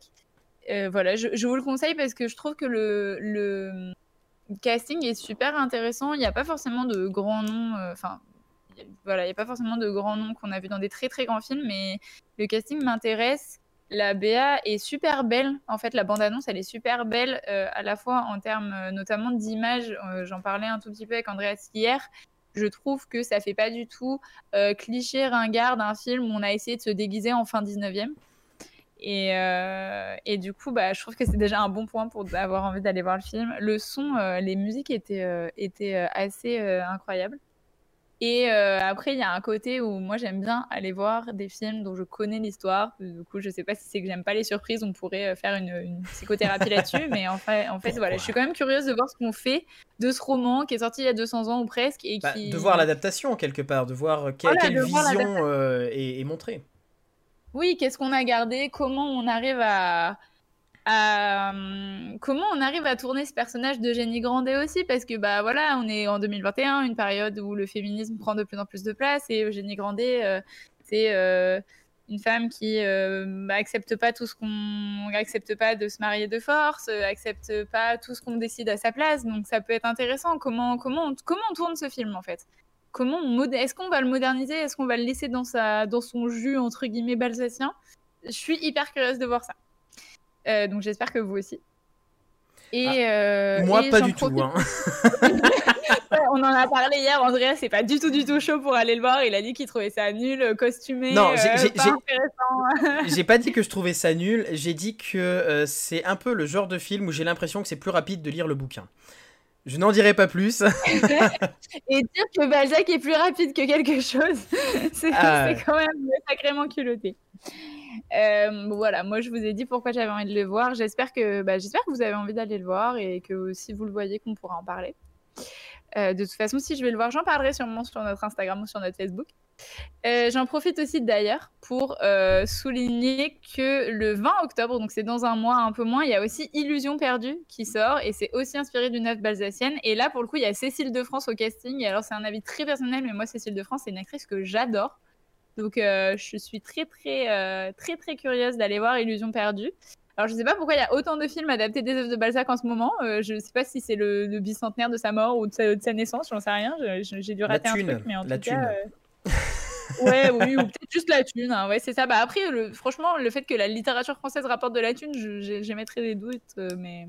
Ah, bah, au cinéma, si, ça, ça, fait très. Euh, pour le coup, les, les films adaptés de, de, grands romans français, euh, je trouve que ça s'exporte plus dans le sens où. Enfin, ça s'exporte plus. Ça s'exporte dans le sens où ça fait un peu. Ah, oh, c'est le film français sur Balzac, tu vois. Ouais, puis il y a peut-être un côté où tu auras un public un peu euh, snob euh, bobo qui aura envie d'aller dire Ah, on est allé voir Illusion perdue avec Cécile de France. Après, Illusion perdue me tente pas mal quand même. Hein. Ouais, bon, bah donc tu vois, t'es pas si fâché avec Balzac finalement. Euh, voilà, donc ça c'était ma première recommandation. Donc Eugénie Grandet, ça sort aujourd'hui et dans un peu moins d'un mois, le 20 octobre, on a Illusion perdue et voilà, allez le voir. je vous encourage. Euh, le deuxième film dont je voudrais parler, c'est pas du tout, du tout le même genre. Euh, c'est Flag Day qui sort euh, du coup aujourd'hui, donc le jour du drapeau, puisqu'on est dans la journée des, puisqu'on est dans lancé dans les, traductions des, expressions anglaises. pourquoi j'ai envie de le voir? En fait, c'est même pas spécialement l'histoire, c'est parce que c'est Sean Penn qui a Sean Penn dans le film, qui réalise le film et que c'est quelqu'un que j'admire beaucoup, que j'aime beaucoup dans le cinéma. Et qui plus est, le film parle sans trop biaiser, sans trop tout raconter. Ça parle d'une relation entre un père et sa fille. Et euh, je veux pas dire de bêtises, mais je crois que d'ailleurs, celle qui joue la fille de Sean Penn est vraiment la fille. Enfin, en tout cas, elle fait partie de la famille de Sean Penn dans le film. Ça, je suis pas sûre de cette info-là, mais je crois. et euh, pour le coup, bah, ouais, tu oui, c'est ça? Je sais pas, à vérifier. Je sais pas du tout. Euh... Je, et, euh, et, du coup, après, c'est beaucoup plus personnel. Mais mais euh, ça parle du. Enfin, en fait, ça avait l'air de parler de la relation entre un père et sa fille. Et euh, c'est un sujet qui me tient énormément à cœur. Euh, pour ceux qui me connaissent, il y a une relation très très forte avec mon papa. Et du coup, bah voilà, quand deux personnages qui sont, en tout cas, un acteur que j'adore et un membre de sa famille qui parlent de la relation père-fille dans un film réalisé par quelqu'un que j'adore, voilà, ça peut, ça fait plein de, ça fait plein d'ingrédients qui me, qui m'ont donné extrêmement envie d'aller voir le film. Et pour, euh, pour, le coup, je te coupe. Euh, Dylan Frances Penn est donc bel et bien la fille de Sean Penn. Il y a aussi Hopper Jack Penn qui joue dedans, qui est le fils de Sean Penn. Du coup, c'est vraiment un film de famille. Ah, bah. c'est vraiment un film de famille. C'est son Camelot à lui, quoi. C'est ça. donc voilà, donc ça après, euh, voilà, c'est vraiment, c'est vraiment parce que le casting me plaît, parce que le réalisateur me plaît, et je pense, hein, et la BA est vraiment bien foutue, la, la bande-annonce est vraiment bien foutue, elle donne hyper envie. Donc voilà, ça c'était ma deuxième recommandation. Et euh, parce que euh, comme je suis une littéraire euh, convaincue et que j'adore les plans en trois parties, j'ai une troisième recommandation. Et j'ai gardé le meilleur pour la fin. Parce que comme disait ma prof de français en prépa, le grand 3, c'est là où tout votre talent doit se déployer. et du coup, j'ai gardé, et là pour le coup, je pense que ça va être beaucoup plus, entre guillemets, clivant, mais mais euh, en fait, il y, a un, y a un remake de Candyman qui sort aujourd'hui. Et alors, Candyman, c'est un, enfin, Candyman, c'est un film d'horreur euh, Candyman. qui est sorti. Candyman, c'est un film, un film d'horreur qui est sorti en 1992, qui est adapté de la nouvelle de Clive Barker euh, qui s'appelle The Forbidden. Et en fait, j'adore. Alors déjà, moi, j'adore le cinéma d'horreur, mais c'est-à-dire que c'est c'est irrationnel à quel point j'aime le cinéma d'horreur. J'ai vu des centaines de films d'horreur. Je suis complètement blasée du genre. Je, connais toutes les références et j'adore ça. Euh, et, vraiment, le film de 92 m'a entre guillemets terrifiée. Enfin, et alors que c'est un film de 92 hein, avec des effets spéciaux pourris. Ah, mais ça, ça veut euh, rien dire. Hein avec ouais non mais en vrai dans le cinéma le cinéma d'horreur je pense est un des avec la science-fiction un des genres qui vieillit le, moins bien parce que vraiment ça se voit euh, ça se voit oula j'ai shooté dans le oui, évite évite de shooter dans le micro ah non mais je fais comme ça et parce que j'ai voilà t'as des origines italiennes non? Oui un peu un peu Désolée. Donc en tout cas voilà, j'ai adoré le film de 92 et du coup bah là il est remake et j'en attends énormément parce que, euh, bah, parce que voilà, les moyens de 2021 au service d'une histoire qui est incroyable. Candyman, c'est l'histoire de la Dame Blanche. Hein, c'est euh, tu te mets devant ton miroir et euh, il apparaît si tu dis son nom. Enfin voilà, c'est vraiment la, la, légende urbaine bête et méchante, mais qui fait très très peur. Qui pour le coup est beaucoup plus l'histoire de la Dame Blanche comme on la connaît en Europe que le film La Dame Blanche qui elle est l'histoire de la Llorona en Amérique, qui n'a rien à voir avec notre Dame Blanche à nous. Ouais, ouais, c'est clair. Et du coup, pour le coup, moi, je suis allée voir le film La Dame Blanche qui est sorti pareil en 2019, je crois, si je dis pas de 2018, je dirais plutôt. Moi. 2018, peut-être, ouais. Moi, j'avoue que j'étais allée voir le film et euh, bon, comme je suis une loupette, ça a marché sur moi, mais euh, le, film est pas très bien quand même. Enfin, genre. Euh, le film est pas très bien foutu. En fait, moi, ce que j'ai adoré dans le film, c'était son affiche. Et du, coup, déjà, déjà, c'est pas bon signe quand tu oh, commences à te Il y a des très bonnes affiches. 2019, 2019, la malédiction. ouais, donc 2019, c'est bien ce que je dis. Euh, du coup, donc pour terminer sur Candyman, euh, il est réalisé et scénarisé par Nia D'Acosta, qui est euh, une réalisatrice qui a fait Little Woods en 2018. C'est pas un film extrêmement connu, mais qui a aussi fait un court métrage que j'avais beaucoup beaucoup aimé parce que c'est une, une, réalisatrice afro-américaine. Et le court métrage s'appelle The Black Girl Dies Last, c'est-à-dire la fille noire meurt en dernier.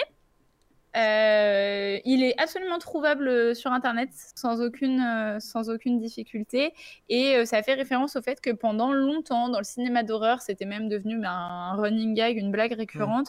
pendant longtemps, dans le cinéma d'horreur, c'était le personnage noir de peau qui mourait en premier, ou en tout cas dont on se moquait, qui se faisait vraiment, qui avait la mort la pire, la plus ridicule, la plus humiliante.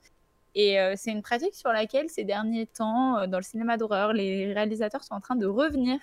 Parce que euh, parce que bah voilà en fait le racisme se cache euh, partout même là où on ne, l'attendait pas. Et donc ce, court métrage euh, The Black Girl Dies Last il, soulevait un peu ce besoin d'arrêter de faire mourir les personnages les personnages noirs en premier et pour le coup le court métrage se trouve sur internet sans, sans aucun problème donc vraiment voilà comme j'avais aimé le court métrage je suis hyper hyper dans l'attente de Candyman parce que j'adore l'histoire j'adore la réalisatrice J'adore le genre, donc vraiment, il n'y a pas beaucoup d'ombre au tableau. Donc peut-être que je vais être déçue d'en atteindre autant.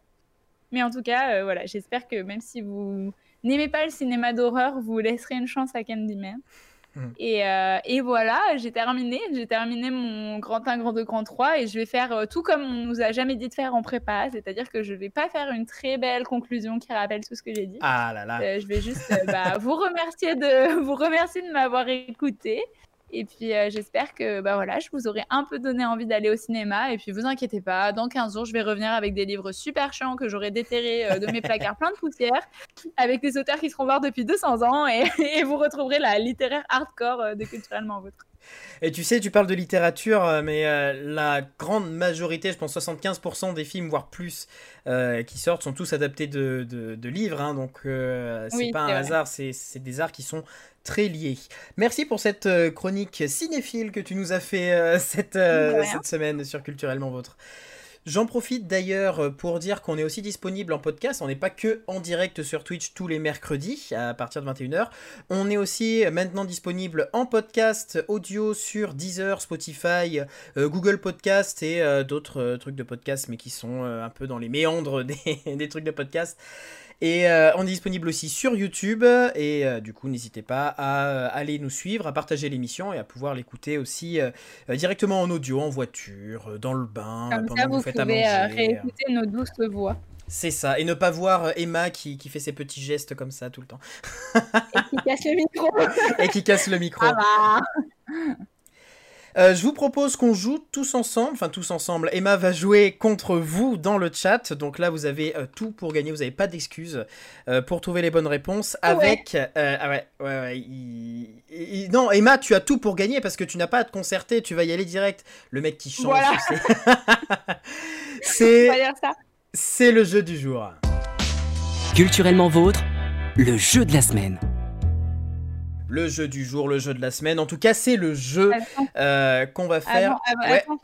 Avant, que ça commence, juste pour te dire, j'ai raconté. En fait, j'ai une petite feuille à côté sur laquelle je note les points et j'avais préparé. Du coup, j'avais écrit chat et de l'autre côté équipe.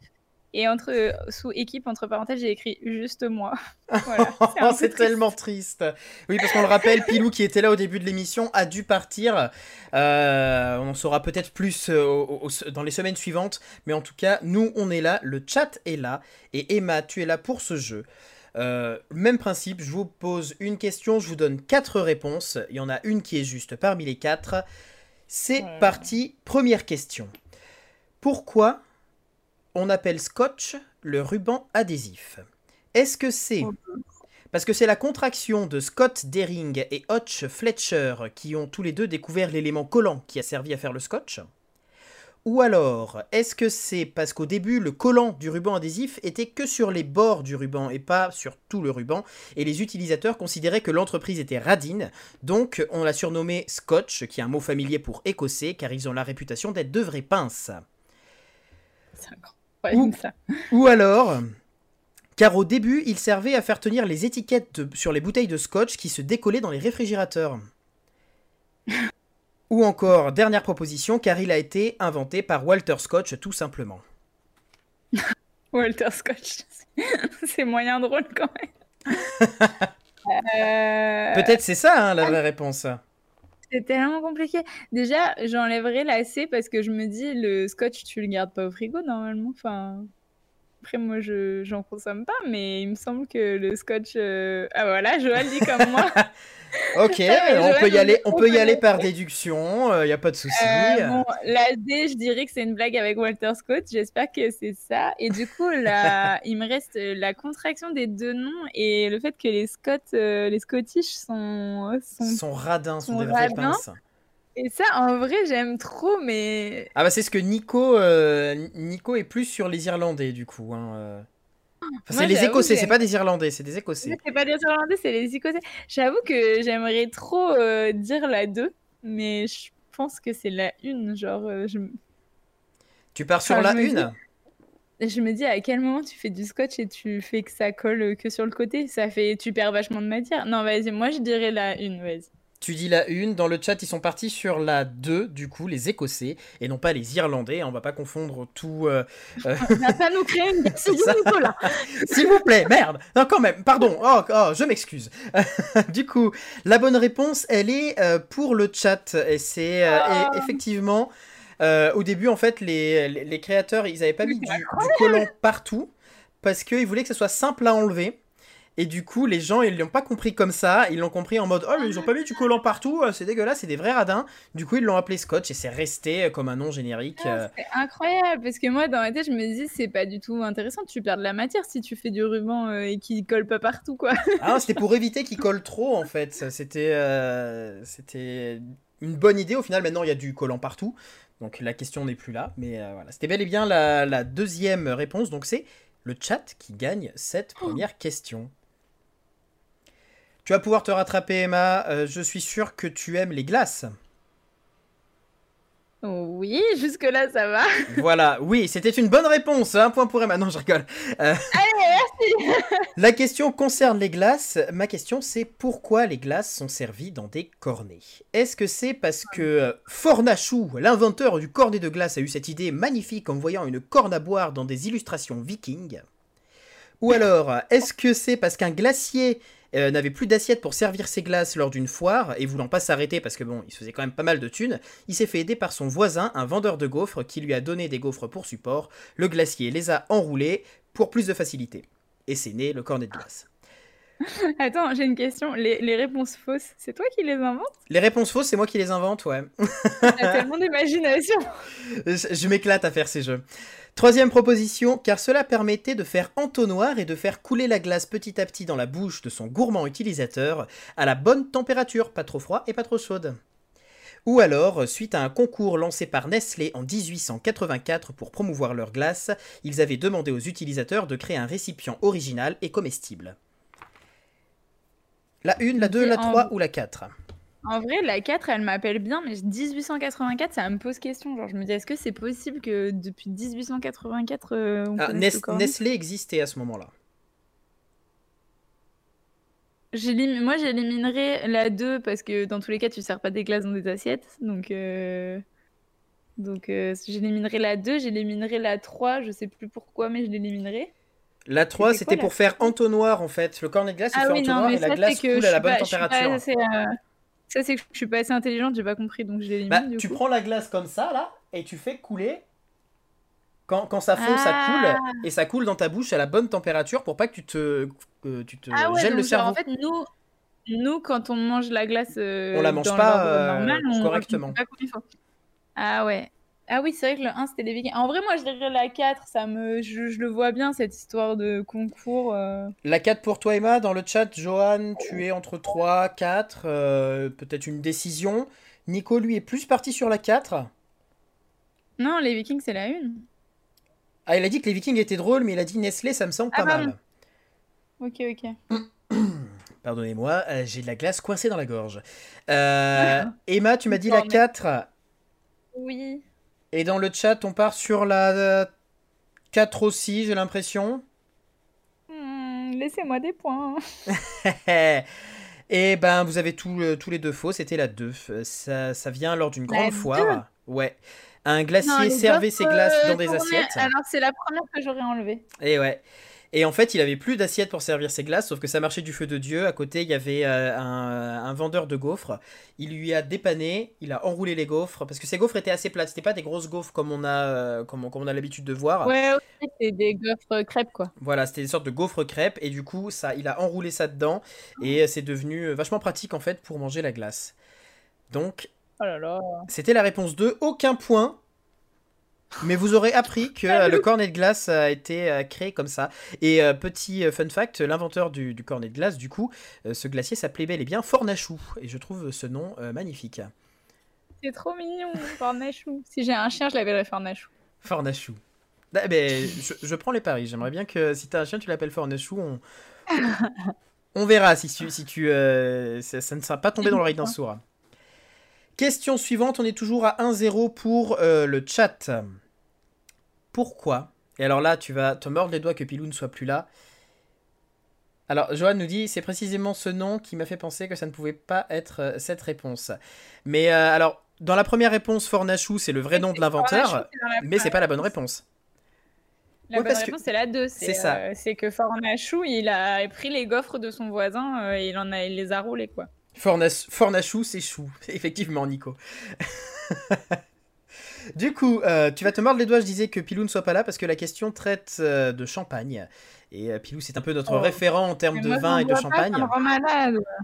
Mais tu Oh. vas trouver, tu vas trouver. euh, Y a pas de mal, Johan, tu t'étais emmêlé les pinceaux, tu t'es emmêlé dans les cornets de glace, et ben là, tu vas pouvoir te démêler avec le champagne. Pourquoi le champagne faisait-il peur lors de sa création? Est-ce que c'est car on disait que les bulles étaient l'œuvre du diable parce que les bouteilles explosaient seules en cave? Ou alors, lors de la présentation de, la première bouteille de champagne, la pression du bouchon blessa gravement un des spectateurs. Du coup, on disait, on avait tous peur des bouteilles de champagne. Ou alors car des ivrognes mouraient après avoir bu une bouteille d'un trait due à la présence des bulles, qu'il n'avait pas l'habitude. Ou encore car c'est le nom des créateurs de, car à la base, pardon, le nom des créateurs des, ouh là là. Je la refais, car à la base, euh, les créateurs de champagne euh, ne l'avaient pas appelé champagne, mais l'avaient appelé vin diabolique. Et du coup, les gens n'osaient pas l'acheter. Attends, la 2, c'était quoi déjà? La 2, c'était parce que lors de la présentation de la bouteille de champagne, de- du, du premier champagne, le- la pression du bouchon est partie et a blessé gravement un des spectateurs. Donc la 1, c'est que ça a explosé tout seul. La 2, c'est que ça a blessé quelqu'un. Smoka est sur la une. hein. Bonjour Smoka, je ne t'avais pas je- Eh, on l'a vu au début, on l'a Ah, mais je- je- moi je ne l'ai pas vu. Autant, désolé, du coup. Ça fait plaisir que tu sois là. Oui, merci Smoka. Du coup, toi, Smoka, tu dirais la 1, le fait que ça explose tout seul? Oh là là C'est trop dur là D'habitude, j'ai qu'un neurone avec Pilou et là, il est parti à s'apauler alors. Ah, Nico est plus sur le vin diabolique. Donc la Mais quatrième pourquoi proposition. ils auraient appelé ça le vin diabolique? Au nom de quoi? Bah, pour faire un effet de marque, parce que comme il y a les bulles, ça change un peu par rapport aux autres Ah vins ouais. qui n'ont pas de bulles. Du coup, c'est le vin diabolique. Joanne n'est Oh pas amatrice de champagne, apparemment. Ou en tout cas, Non, pas en de fait, son je sais histoire. Je sais pas si elle dit qu'elle est vraiment coincée ou si elle commente le fait que je suis en PLS. Je crois que c'est un peu des deux. Euh, bah allez, moi je, je- Ah, bah, attends, mais Smokey il a dit la 1, faut pas que je dise pareil que tout le monde. Parce que moi j'avoue que la... j'hésite entre la 1 et la 2. Vas-y, je dirais la 2 pour euh, pas dire la même chose que... que tout le monde. La 2, donc toi, tu partirais sur euh, la présentation du Le nouveau produit. ça a blessé quelqu'un. Ça a blessé le quelqu'un. Et dans le chat, du coup, euh, vous suivez Smoka ou euh, vous vous concertez plus sur autre, une autre réponse? Parce que là, on est plus en train de parler de euh, savoir le si le vin c'est bon. Oui. Le fait qu'il y ait des gens qui soient morts euh, en, en buvant une bouteille d'un trait, ça me fait rire. Mais je me dis, en vrai, tu meurs pas d'une bouteille de champagne, si. Ah, je- ah, faut- apparemment, Smoka ne veut pas qu'on le suive, ça fait peur. Bon, alors, si vous suivez Smoka, restez loin de lui. Un mètre de distance. Ah, Smoka, il a, il a pas fait que trouver la réponse parce que pour le coup, c'était la bonne réponse. Euh, il a euh, au- aussi bu la bouteille de champagne. hein. C'était bel et bien la Voilà, une. Smoka, il est rebou apparemment. Euh, oui, on disait que, on disait que le- les bulles étaient l'œuvre du diable parce que euh, les bouteilles, en fait, au début, dans la conservation, c'était pas comme aujourd'hui. Elles étaient mal conservées et des fois, il y avait trop de pression dans la bouteille et la bouteille explosait toute seule en cave. Du coup, euh, ça faisait Putain, peur, mais c'est incroyable. notamment au clergé. En vrai, cette histoire, elle est folle. Par contre, moi, je trouvais ça trop bien. Si Smoka ne l'avait pas dit, j'aurais pris, je pense. Smoka, il est empolé avec Pilou, ouais, c'est ça. Du coup, euh, ça fait un point pour le chat aussi. Euh, c'est cadeau. Allez, ouais, celui-là. euh, me fais laminer, là. Mais tu, tu vas peut-être trouver la, la- la prochaine réponse, la prochaine bonne réponse. Euh, on part dans un autre style, pas du tout culinaire, suite au résultat d'une étude menée en 1953 par un psychologue qui s'appelle Colin euh, Cherry. Les personnes concentrées sur une tâche filtrent les stimuli extérieurs, mais elles réagissent toujours à un stimuli. Est-ce que c'est un stimulus? Désolé. Ça va. Est-ce que c'est qu'ils réagissent toujours à l'odeur de la cuisine? Ou ils réagissent toujours quand quelqu'un raconte un ragot? Ou alors ils réagissent toujours à une voix de femme? Ou encore ils réagissent toujours à un mot à connotation sexuelle? D'après une étude menée en chaud. 1953, quand les gens sont concentrés sur une tâche, ils filtrent les stimuli à l'extérieur, mais réagissent toujours à un stimulus, lequel? 1, 2, 3 ou 4. Moi, j'hésite entre la 1, l'odeur de cuisine, et la 3, la voix de femme. Mais euh, en 53, je me dis, est-ce qu'en 53, on aurait pensé à faire euh, une étude sur euh, la réaction de la voix de femme? Genre, euh, les femmes, ça n'existait pas trop en 53, non? Je sais pas. Ah ben moi je moi j'ai la réponse mais je ne vais pas te la dire en fait. Johan Ah, est plus sur la connotation sexuelle. C'est horrible d'être seule face à ces quatre. J'imagine. Euh, Smoka est plus sur la connotation sexuelle aussi. Alors je, rap- je rappelle hein, évidemment dans la réponse à la question, hein. sinon ça n'a aucun sens. Alors, euh, Smoka et Joël sont sur la connotation sexuelle. Euh, pff. Moi, j'ai envie de dire les odeurs de cuisine, mais c'est parce que c'est moi, quoi. Moi, s'il y a une odeur de cuisine. euh, Tout de suite ça te sort de ta concentration. euh. Ah, bah là, direct. hein. Mais t'es une morphale aussi. euh, Oui, oui, bah oui, on peut se le dire. Alors que je vois un mot à connotation sexuelle, ça me. Ça me. Pas plus que ça, quoi. Moi, j'hésite entre vraiment l'odeur de cuisine et la voix de femme. Parce que je me dis, les voix de femme, c'est plus aigu, donc ça doit déconcentrer. tu vois t'es plus de l'avis de Nico qui est plus sur l'odeur de cuisine aussi. Moi, en vrai, ah, j'ai envie de dire l'odeur de cuisine, mais euh, en vrai, si c'est la 3, j'ai un peu raison quand même, non? On va dire que si c'est la 3 J'ai t'as un peu raison quand même parce que t'es toute seule. J'ai Euh, l'impression d'avoir mes élèves qui négocient tout. Non, mais madame, j'ai écrit faux, mais euh, on peut dire c'est vrai. oui, c'est ça. Allez. Il y en a un, la dernière fois, la réponse c'est 19e siècle. Il me fait euh, Non, mais madame, j'ai écrit 18e, 18e, mais c'est que je savais que c'était 1800. Ouais, mais du coup, ça va, à 100 ans d'écart. oui, d'accord. Mais qu'est-ce qu'est-ce que c'est que 100 ans à l'échelle de la Terre en vrai euh, Voilà, au bout d'un moment, ce gamin, moi je le comprends. C'est ça, c'est ça. Du Ouais, coup, tu pars sur la, euh, la 1 avec la 3 en, au cas où, comme ça. en plan B, ouais. En plan B. Et euh, dans le chat, ils partent sur la 4. Et Ah ils bah avaient raison, euh, c'était la 4. Oh là là. Euh, L'étude a Ça veut montré. rien dire connotation sexuelle. Moi, tu me dis péné en parlant des pattes, ça me fait une connotation sexuelle. Bah oui. Il y a plein de gens qui réalisent. Mais, mais c'est exactement ça en fait. C'est pas forcément un mot sexuel, c'est un mot à à- avec une connotation sexuelle.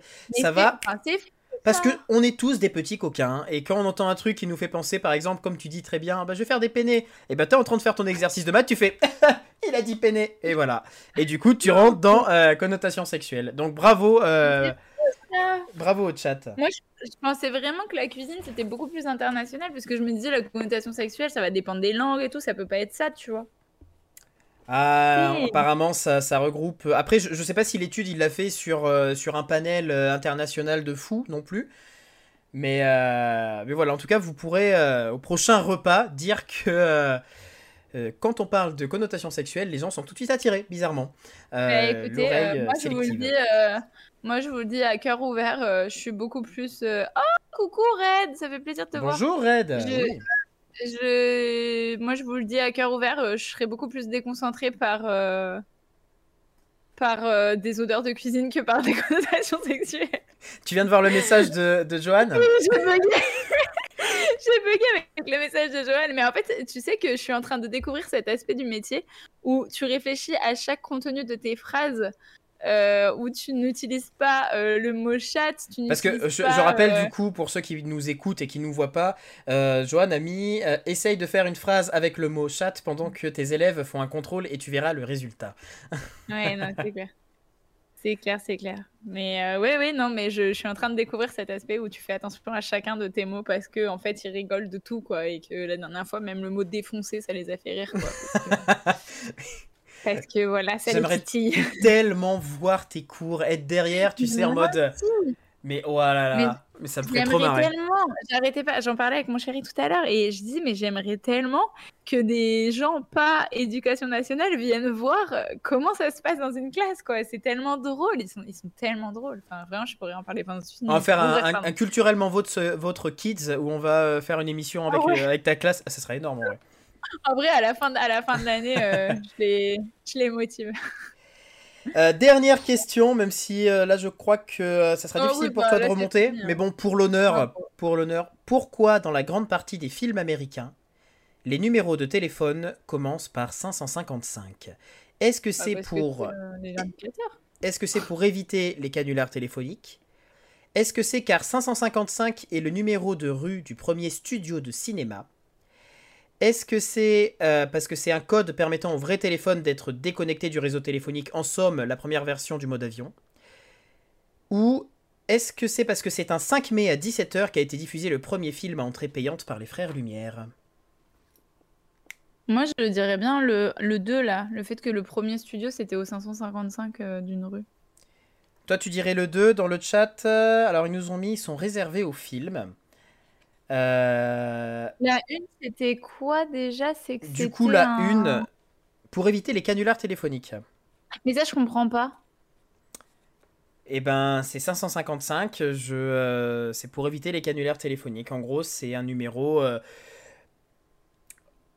je suis obligé de le donner à Smoka du coup parce que si je dis l'explication, je donne le truc. Ah oui, en fait, les, 555, ça a été acheté par les compagnies de, de, télécom américaines euh, pour, euh, pour les distribuer que dans les films, euh, ce qui évitait aux gens de pouvoir ah, appeler sans cesse sur ces numéros qu'on voyait au cinéma et faire des canulars téléphoniques sur ces numéros-là. Ils mettaient des numéros qui existaient, du coup, qui étaient bah, inventés pour le film, qui en soi pouvaient exister, mais qui n'étaient affiliés à aucun abonné. Ok, ok, incroyable. Euh, Red, tu as mis quoi? Tu as mis un très long message. Le même qui a largement associé pénis sexuel sur Internet. Après, je sais pas quand l'étude était faite. Et oui, j'ai mis mille ans à écrire ce message. L'étude, elle date de 53. Euh, de 1953. Ah, tu étais encore sur la question d'avant, en fait. Non, mais Red, il a son rythme dans la vie. Non, mais pas de souci. et sur ce stream, chacun son rythme. Mais je ne juge personne. Ok, ok. Bon, bah, du coup, je me suis fait, je me suis fait éclater la race, hein, on peut se le dire. Pardon. Bah, c'est, tu te rattraperas la semaine prochaine sur, sur le jeu de la semaine prochaine euh, avec euh, Pilou qui sera là je et les invités. Je sur du latin et du grec, s'il vous plaît. bah, je, je, pourrais essayer, pourquoi pas. Je, je, je ne vais pas m'avancer, mais je pourrais essayer. Hop, bah, si, si moi je commence à taper aussi sur mon micro, ça va pas le faire. Tu euh... à devenir italien c'est ça.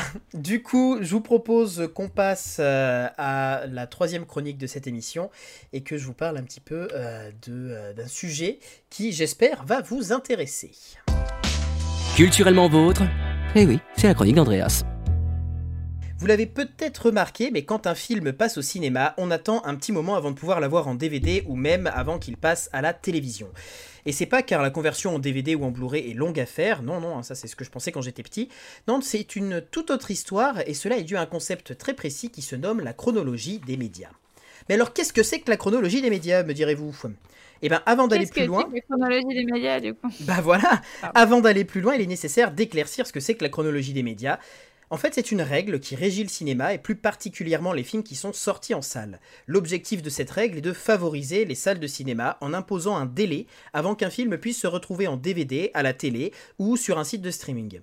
L'idée étant de créer un ordre précis passant par les différents médias pour l'exploitation du film. En gros, il sort premièrement au cinéma, puis en DVD, Blu-ray, vidéo à la demande, payant, puis gratuit, puis à la télévision payante, télévision gratuite. Car en fait, quand la télé s'est démocratisée dans les foyers dans les années 60, euh, l'industrie du cinéma a commencé à flipper que les gens ne se déplacent plus voir les films sur les grands écrans. Et cette crainte était justifiée parce que les gens se déplaçaient de moins en moins pour aller au cinéma. Alors pour contrer cet effet-là, les films ne pouvaient pas être diffusés sur l'ORTF, donc la télé française, avant que 5 années soient passées euh, après la sortie en salle. Puis la chronologie des médias euh, s'est étoffée à mesure que les supports de visionnage de films arrivaient elle a euh, continué de mettre des restrictions à des différents euh, mois. Jusqu'en 2018, elle disait que dès l'obtention du visa d'exploitation d'un film, donc ce qui sert euh, le moment où il est diffusé au cinéma, il a un visa d'exploitation, le film peut être donc diffusé dans le circuit classique, donc les cinémas, et après il doit attendre 4 mois pour pouvoir être disponible en vente et en location avec paiement à l'acte, donc ça, ça va être les DVD, les VOD qu'on va acheter pour voir un film précis. 10 mois à la télévision payante de cinéma en accord avec les organisations du cinéma. Donc en gros, c'est vraiment les chaînes spécifiques euh, aux films qui ont en plus financé le film, qui, vont diffuser. 12 mois après sur toutes les chaînes payantes spécialisées en cinéma, 22 mois après aux chaînes payantes hors cinéma, et alors 30 mois après aux chaînes gratuites. Donc pour pouvoir voir un film euh, sur une chaîne gratuite, il faut attendre 30 mois après sa sortie en salle. 36 mois pour le V. C'est hyper long. Et, c'était 36 mois pour le VOD par abonnement. Le VOD par abonnement, c'est Netflix, par exemple. Et 48 mois pour le VOD gratuit. Donc un sacré parcours qui n'existe qu'en France. D'ailleurs, c'est pas la seule contrainte qui existe dans le cinéma et les autres médias, euh, dont principalement la télé, car ces deux cousins ont continuellement en train de se donner des coups à droite à gauche. À noter qu'en France, il y a quelques mois, il n'était pas possible de voir une publicité d'un film en salle diffusé à la télévision. Et ça, c'était pour préserver le cinéma français des gros films hollywoodiens qui ont généralement plus de budget communication.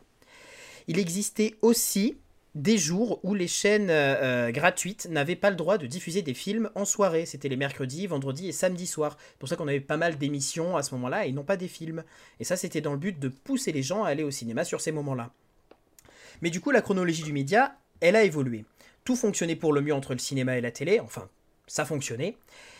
Les législations se sont stabilisées. Pour autant, comme euh, chaque art qui arrive, euh, pour, comme pardon, pour chaque art, la création et l'essor d'une nouveauté, bah, c'est souvent synonyme de crainte. Le cinéma, eh ben, lui qui tentait toujours d'attirer le public euh, avec un nombre de salles spécialisées hein, qu'on voit naître dans tous les multiplex, hein, que ce soit le IMAX, 4DX, ICE ou même 3D tout simplement, et eh ben, tous ces dispositifs, bien que ludiques, sont en réalité un moyen de pouvoir récupérer de l'argent en faisant venir les gens au cinéma, en faisant facturer aussi au passage plus cher la place. Car les salles, elles ont peur d'une chose en particulier en ce moment, c'est le streaming, avec le succès de Netflix, à la naissance de tous les simulacres aussi, hein, Disney ⁇ Amazon Prime, Apple TV ⁇ HBO Max. Il y en a plus à voir qu'en faire. À noter aussi qu'il y a même des, les chaînes de télé qui s'y sont mis, dans le même principe pour euh, bah, promouvoir leur contenu et faire face à, tout ce nouveau de streaming. On a France TV par exemple qui s'est mis à créer Salto, qui regroupe une sorte de Netflix, qui regroupe Joséphine Ange Gardien et, euh, ouais, ça, ça fait pas vendeur comme ça. Mais bon, euh, c'est quand même une bonne initiative. Bah, de l'autre côté, les plateformes de streaming, elles, elles ont vu, notamment je parle pour Disney ⁇ les ventes de DVD et de Blu-ray chuter. Donc elles, elles veulent attirer les gens sur leur plateforme.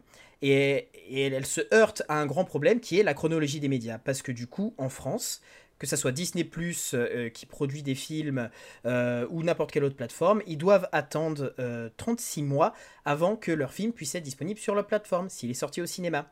Chose qui est unique en France. C'est-à-dire que dans le reste du monde, ils peuvent sortir leur film quand ils veulent. Tu as une question, Emma?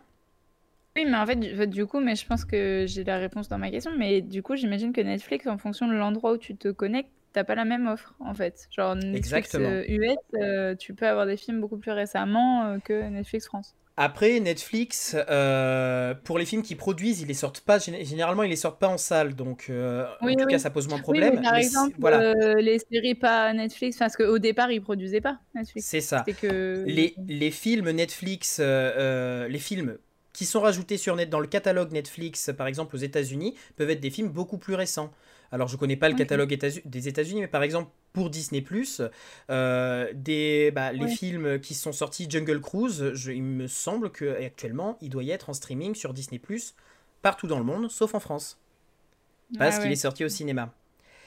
Et du coup, bah, les plateformes, elles demandent un délai euh, réduit à la manière d'une chaîne de télévision comme Canal ou OCS qui, eux, peuvent diffuser le film 8 mois après la sortie en salle. Sachant que, bah, du coup, comme on le disait, le catalogue se trouve impacté. Disney peut pas sortir ses derniers gros films Pixar, Marvel ou Star Wars sur Disney en France, alors que dans tout le reste du monde, ils sont disponibles. Du coup, ça favorise aussi le fait que les gens aient des VPN pour pouvoir aller se connecter dans les euh, autres, euh, dans les autres comptes d'autres pays. Si bien qu'il y a des discussions qui étaient entamées au niveau du gouvernement et euh, avec un nouvel élément qui s'est rajouté dans la balance qui est Monsieur Covid ou Madame Covid en fonction des affinités. Je vais pas vous refaire l'histoire du Covid, hein, mais bon, la fermeture des salles de cinéma, le confinement, ça a joué un rôle sur les décisions de changer la chronologie des médias en France, et de nombreuses vieilles règles ont changé.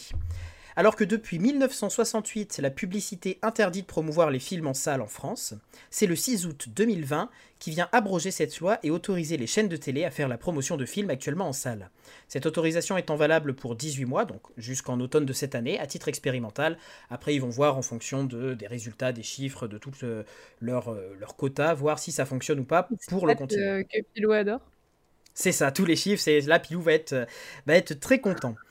Ce changement, va faire une chronique dessus, je pense. C'est ça. Ce changement vient avec l'autorisation inédite de pouvoir aussi diffuser des films n'importe quel jour de la semaine pour les chaînes gratuites. Maintenant, on peut voir des films le dimanche soir, le samedi soir et euh, le vendredi soir à la télé sur les chaînes comme France 2, France 3, euh, toutes les chaînes gratuites. Et euh, à l'exception faite que le samedi à 20h30, les chaînes gratuites ont uniquement autorisation de diffuser des films dont elles ont participé à la production. Des films qu'elles ont payés en partie. Le nombre de films autorisés sur les chaînes en clair passe de 192 à 244 par an, et pour les chaînes spécialisées en cinéma, il passe de 500 à 800 films par an. Mais la chronologie des médias alors, parce que dans ce raz-de-marée de nouveautés au niveau audiovisuel, la chronologie des médias promet aussi de faire peau neuve. Bah, seulement, elle peine à changer concrètement. Enfin, elle a changé en partie, car depuis le 23 juin, le décret SMAD, donc des services de médias audiovisuels à la demande, a défini des obligations à suivre en France pour les plateformes de streaming. En gros, ils ont obligation d'utiliser 20% de leur chiffre d'affaires réalisé en France, donc Netflix, Amazon, toutes ces plateformes-là. Ils ont obligation de prendre 20% du chiffre d'affaires réalisé en France et de le réinvestir dans la création de contenu français ou européen. Les plateformes ont dit banco. Et euh, du coup, elles ont joué le jeu de leur partie et on leur promettait à côté qu'elles allaient avoir une réduction au niveau du temps de la chronologie des médias et euh, plus de visibilité parce qu'elle participait aussi à la production de films français. Sauf qu'en fait, euh, pour l'instant, il y a Canal Plus qui a dit bah je suis pas d'accord en fait. Je suis pas d'accord que euh, Netflix, Amazon, Disney Plus et les films avant, parce que moi je les ai avant, eux ils doivent attendre 36 mois ils doivent attendre 36 mois. Et du coup, on est dans une sorte de guerre entre euh, les grosses plateformes américaines et euh, Canal ⁇ qui est un peu le représentant du cinéma en France. Et le, gouvernement a préparé une nouvelle chronologie des médias, mais attend de voir comment, si, si il y a un accord qui peut se trouver entre euh, toutes, ces, toutes ces entités. À savoir que Netflix a envoyé un message au gouvernement très récemment pour dire que bah, eux, ils avaient fait leur part du contrat qu'il fallait réduire un peu la chronologie des médias. Et euh, Disney a aussi euh, décrété très récemment que si la chronologie des médias ne changeait pas, ils arrêteraient tout simplement de diffuser leurs films au cinéma en France et ils partiraient directement en streaming parce que si les films ne sortent pas au cinéma, il n'y a pas de chronologie des médias. Sauf que du coup, ça, ça ferait un gros manque à gagner pour toutes les salles de cinéma en France, quand on bah sait déjà que le box-office, donc l'argent euh, qui est récupéré sur euh, les films estampillés Disney. Ça voudrait dire plus de Marvel au cinéma, plus de Disney au cinéma, de Pixar. même, ça veut dire que ça veut dire que tu es en train d'habituer les gens à ne plus aller au cinéma en fait. Parce que même les trucs pas estampillés Disney vont avoir euh, les, les, les, conséquences de ça en fait. Aussi aussi et à savoir que le ciné en France, une place de cinéma achetée, même pour un film américain, que ça peut être un, film Disney ou n'importe quoi, il y a une part de l'argent qui est redistribuée dans la production du cinéma français. Donc quand un gros film euh, Disney comme euh, Le Roi Lion avait tout, tout, tout battu avec le remake euh, au niveau du box-office en France, eh ben c'est quand même déjà de l'argent pour les salles de cinéma et de l'argent pour le cinéma français qui gagne euh, des, fonds pour faire, euh, pour faire des films. Quoi qu'il en soit, c'est une véritable guerre discrète qui s'opère dans l'ombre du Covid qui se passe au niveau du cinéma français et euh, du cinéma en France plutôt. Et l'issue changera de manière radicale le cinéma comme on le connaît. Est-ce que les plateformes vont pouvoir, est-ce qu'on va pouvoir avoir des films disponibles quelques jours? Parce qu'il faut savoir que Disney Plus met ses films 45 jours après la sortie en salle.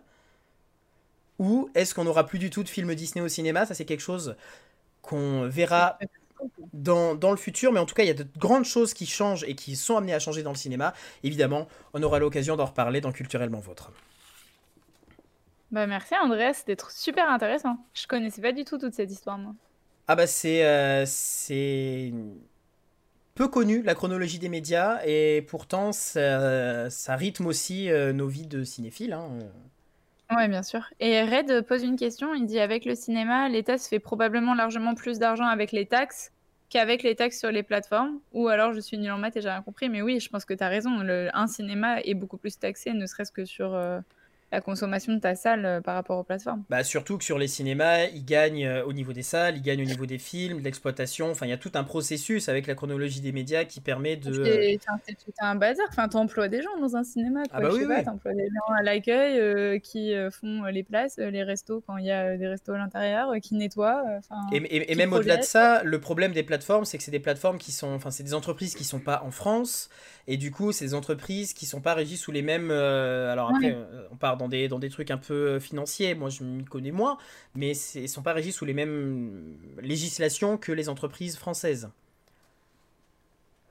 Oui, oui, en plus, c'est vrai que ça crée des difficultés euh, supplémentaires. Du coup, euh, je, vois le, message de Nico qui dit quand je pense que la voix off a l'air dégoûtée de présenter ta chronique, mais elle est très bien ta voix, Nicolas, ne t'inquiète pas. Elle est très bien ta voix, Nico. Elles sont très Et bien. Comme dit, Johan, comme dit Johan, bien sûr, les plateformes qui sont pas régies par les lois financières françaises s'arrange pour ne pas payer d'impôts et du coup. Euh, c'est ça. Après, elles font aussi des choses. Le, but de cette chronique, c'est pas de taper sur les plateformes, c'est pas de taper sur la chronologie des médias non plus. Euh, il y a des choses qui peuvent être faites. C'est vrai qu'attendre 36 mois pour une plateforme alors que sur Canal ils sont disponibles et que Canal peut fonctionner quelque part un petit peu comme une plateforme de streaming quand on voit euh, actuellement comment il est construit. Euh, c'est compréhensible aussi. À savoir que par exemple Netflix euh, met beaucoup d'argent dans la restauration de vieux films, que ce soit euh, internationaux ou français, et il met beaucoup d'argent en France aussi dans la création de films. Ça a été les premiers et les plus gros à, à promouvoir du contenu, du contenu français, et ce qui permet notamment l'avantage des plateformes, comme elles sont pas en gros, mais je, pense que je ferai une chronique directement aussi sur la différence entre les plateformes et les producteurs. Euh, l'avantage des plateformes, c'est que ça peut plus facilement donner carte blanche à des jeunes réalisateurs parce qu'en fait, ils ont rien à perdre. C'est pas parce qu'il y a un mauvais film qui arrive sur Netflix ou sur Disney que les gens vont se désabonner. Ils auront toujours l'argent qui viendra. Là où une production, si elle mise sur un mauvais film, c'est un manque à gagner. Puis après, c'est vrai qu'il y a quand même un côté. Euh, Enfin, c'est très euh, un peu cynique ce que je vais dire, mais il y a un côté où Netflix, ça coûte, euh, je sais, enfin, je sais pas combien coûte l'abonnement de Netflix, mais il a augmenté, là, il est à 14 euh, euros, je crois. Oui, voilà, mais c'est 14 euros par mois pour voir autant de films, de séries que tu veux. Et si tu veux regarder 10 films par jour, tu le peux. Et aujourd'hui, il n'y a aucune offre au cinéma où pour 14 euros ou 15 euros par mois, tu vas pouvoir voir 30 films dans ton mois, en fait. Alors, oui et non. Parce que... du coup, ouais. Du coup, pour, euh, pour contrebalancer ce que tu dis, en soi, euh, il y a une offre cinéma qui est proposée. Alors, je sais qu'elle est proposée par Pathé euh, et il me semble que par UGC aussi, qui, quand on est étudiant, avoisine les 16 euros par mois et c'est cinéma illimité. Donc, pour le coup, ça permet aussi de pouvoir aller en salle. Après, à noter aussi que sur les plateformes, notamment Disney ⁇ aux États-Unis, parce qu'ils peuvent le faire, euh, quand ils sortent, quand ils ont sorti par exemple Mulan ou quand ils sortent des, des grosses exclus qui étaient censés être au ciné, ça impliquait un surcoût. C'est-à-dire que tu payes ton abonnement, mais pour voir le film, tu devais en plus payer. Voilà, mais tu le voyais euh, devant ton écran de PC ou ton écran d'ordinateur, enfin de téléphone. pour le coup, je trouve ça un peu dommage parce que tu payes ton abonnement. Mais en vrai, euh, du coup, voilà, après, je me dis, oui, mais je me dis, tu vois, il y a un côté où des gens qui n'ont pas forcément les moyens, euh, je sais pas, euh, tu as trois enfants, tu pas forcément les moyens de payer toujours euh, bah, quatre places de ciné pour les emmener, payer 14 euros pour Netflix et aller voir un film, ça peut, tu vois, je, peux, je peux entendre cet argument-là aussi, même ah, si bien sûr que j'aimerais défendre contre vents et marées le ciné, la salle, la projection. Et je, je, comprends que dans les deux sens, ça penche. Et que, comme tu dis, il n'y a pas un côté les méchantes plateformes et les gentils cinémas. Et et la méchante chronologie des médias. Non, non, c'est. Je, pense qu'il y a tout à gagner justement à aller chercher ce qu'il y a de bien partout, ce qu'il y a de bien au cinéma, les avantages aussi des plateformes et du VOD qui permet bah, de revoir des films euh, qu'on n'a pas accès forcément. On a la chance de pouvoir avoir des, des, films qui sont absolument plus distribués, qui sont disponibles sur des plateformes. Euh, même le les messages de rêve. C'est quoi le message de Red Oui, Même avec le surplus au Et final. dit, en fait, même quand tu as fait le surplus, par exemple, pour payer Mulan, si tu es 5 après devant ton ordinateur, bah, tu payes qu'une Ah oui. place, entre guillemets. Bah, c'est vrai, c'était vrai aussi. Surtout que quand tu vois par exemple, bon si tu vas voir le film, on va dire euh, de manière euh, classique, euh, tu vas payer ta place qui est bah, en fonction de le- ton endroit géographique plus ou moins cher. Et après si tu rajoutes les surcoûts 3D, euh, IMAX, euh, tous les événements Ice, 4DX euh, ou quoi, voilà. Ice, c'est des surcoûts qui euh, peuvent faire augmenter de euh, pratiquement 50% le prix de la place quoi. Non, mais attends, moi, je suis allée une seule fois de ma vie dans la salle Ice euh, bah, vers Clermont-Ferrand, là. Et euh, vraiment, je crois que j'ai payé. Et pourtant, j'étais allée un dimanche matin parce qu'il y avait des heures creuses. Enfin, j'avais essayé de viser et je crois que j'avais payé genre euh, 15 euros ma place, quoi. Ah oui, Et bah je me suis dit, non, mais attends, euh, 15 euros pour deux heures d'un film euh, qui, à la fin, te donne mal à la tête parce que t'as des lunettes 3D et du son qui te crée Mm. partout, euh, c'est. Sachant que sur Clermont, euh, la, la place euh, en tarif plein elle est à quoi? 9 euros? 7, 7 Entre 7 et 9 euros? Oui, Non, mais dis pas ça parce que les Parisiens qui nous regardent, ils vont Oui. faire un- une attaque cardiaque. parce que c'est pour ça dis 15 euros là, et c'est bon, le prix d'une place Non, normale, mais- tu vois. Bah, non, mais tu sais que euh, moi, quand je Ouais. suis arrivée, et pourtant j'avais des tarifs étudiants à Paris, et le tarif réduit de Paris, je crois que c'est le tarif plein de Clermont-Ferrand. Mais bon, après on le sait, hein, que l'Auvergne ça coûte pas cher par rapport à D'où Paris. d'où l'avantage des cartes, euh, des cartes Cinépass euh, Ouais. qui permettent de payer un abonnement mensuel, que tu ailles voir le film à Paris, à Clermont ou euh, à Ouais, Saint-Bouzeux. c'est si tant est qu'il y a un bien, cinéma quoi. à Saint-Bouzeux. Ça se trouve, il n'y a pas de Ouais. ville qui s'appelle Saint-Bouzeux, j'espère, parce que je viens de l'inventer. En tout cas, s'il y en a, je salue les gens de Saint-Bouzeux. Euh, du coup, je pense qu'on va pouvoir partir sur le mot de la fin, parce que là, je commence à raconter vraiment Oui. n'importe quoi. Donc, On euh, va terminer tranquillement. exactement. Culturellement vôtre, le mot de la fin. Et le mot de la fin nous est servi aujourd'hui par euh, la merveilleuse Emma Bassi. Terreur hardcore du groupe. C'est ça. Euh, alors, euh, donc je ne vais pas vous mettre polé comme mot de fin. Hein. C'est polé, c'est juste quand on se bourre la gueule à la fin des vendanges et c'est ce que Pilou est parti faire. Mais chut, ne dites pas que je vous l'ai dit. C'est un secret. Non mais enfin franchement ça va, on le savait. Mec coupe du raisin depuis 15 jours, on sait que c'est pour le presser dans ses veines C'est après. oui, c'est c'est Euh, la récompense pour le travail, euh, le, le dur travail. Voilà pour le travail accompli. Non, moi j'ai choisi un mot que j'ai dû m'entraîner à dire parce que je l'ai lu plusieurs fois, beaucoup, mais en fait euh, je ne l'ai jamais dit. Donc le mot que j'ai relevé aujourd'hui c'est ascardamicte. Je le mets dans le chat. Ascardamicte. Euh, Ascardamicte. Et alors, je serais curieuse, j'ai pas retrouvé l'étymologie, mais en tout cas le mot me, me fait beaucoup rire et, et le sens est assez euh, précis. Donc euh, si tu as une idée, si le chat vous avez une idée. euh, Est-ce qu'on peut dire de quelque chose qu'elle est ascardamicte Oui, exactement, c'est un adjectif. Et on peut dire de quelqu'un qu'il est ascardamicte Euh, Non, pas trop. en Ouais, en soi. On, On va pas peut, dire, mais- euh, Putain, René, je trouve qu'aujourd'hui t'es un peu ascardamicte là. hein. Non, ouais, on, on Non. dirait pas comme ça. Par contre, on On peut dire pas Ah, comme- mais regardez-moi cet objet, il est ascardamicte. Non, par contre, ça Non. se rapportera forcément. En fait, ça se rapporte forcément à un humain, mais ça se rapporte à une partie du corps. Ah, il n'y a qu'une. Il y a qu'une seule partie du corps qui peut être euh, ascardamicte. Oui, Johan, c'est un A privatif, ça, je- ça, ça Ah. va, mais scardamicte, euh, donc ça veut dire qu'il y a des gens qui ont des parties du corps scardamictes et d'autres qui ont des parties du corps euh, ascardamictes. ouais, voilà, on peut dire ça comme ça. J'ai- un peu l'impression d'être euh, d'être numéro bis dans, euh, dans Astérix. Ascardamicte C'est un peu ça. Donc c'est quelqu'un à qui il manque une partie du corps. Il manque une partie du corps. C'est quelqu'un qui ne fait pas quelque chose. Ah, on va dire ah t'as pas fait du sport, du coup tes bras ils sont un peu ascardamictes. Par exemple, ouais. C'est une partie du visage. Ah, une partie du visage. Euh, Est-ce que c'est quand on sourit pas et qu'on a toutes les parties du visage qui retombent un peu, on dit ah t'as joué ascardamicte? Non. Qui ne se sert pas d'une partie du corps. Non, mais Red, il est encore sur les tarifs de. Red, Non, mais c'est de intéressant. Il Le est temps de t'aligner avec le reste du stream. Le tarif plein, parce que Red, on le dit, a un retard de 15 minutes à peu près, mais on ne t'en veut pas. Le tarif plein de la salle Ice au ciné principal euh, du Est, euh, principal du Est, c'est à 15 euros. Ah, possible. Après, il me semble que la salle Ice, donc ça c'est dans, par- dans le groupe CGR, euh, si je dis pas de bêtises, c'est que dans le groupe CGR, et euh, les prix varient en fonction du secteur. Je pense qu'en bah, en région parisienne, il n'y Bah, a pas lui, trop de il est, vers, CGR. il est vers La Rochelle, euh, il est vers La Rochelle, je crois. Mais en fait, je crois que Ice, c'est assez euh, aligné. Enfin, c'est toujours une quinzaine d'euros, en fait. Après, c'est possible, hein, c'est possible. Je sais que CGR, ils ont pas trop de cinéma vers Paris.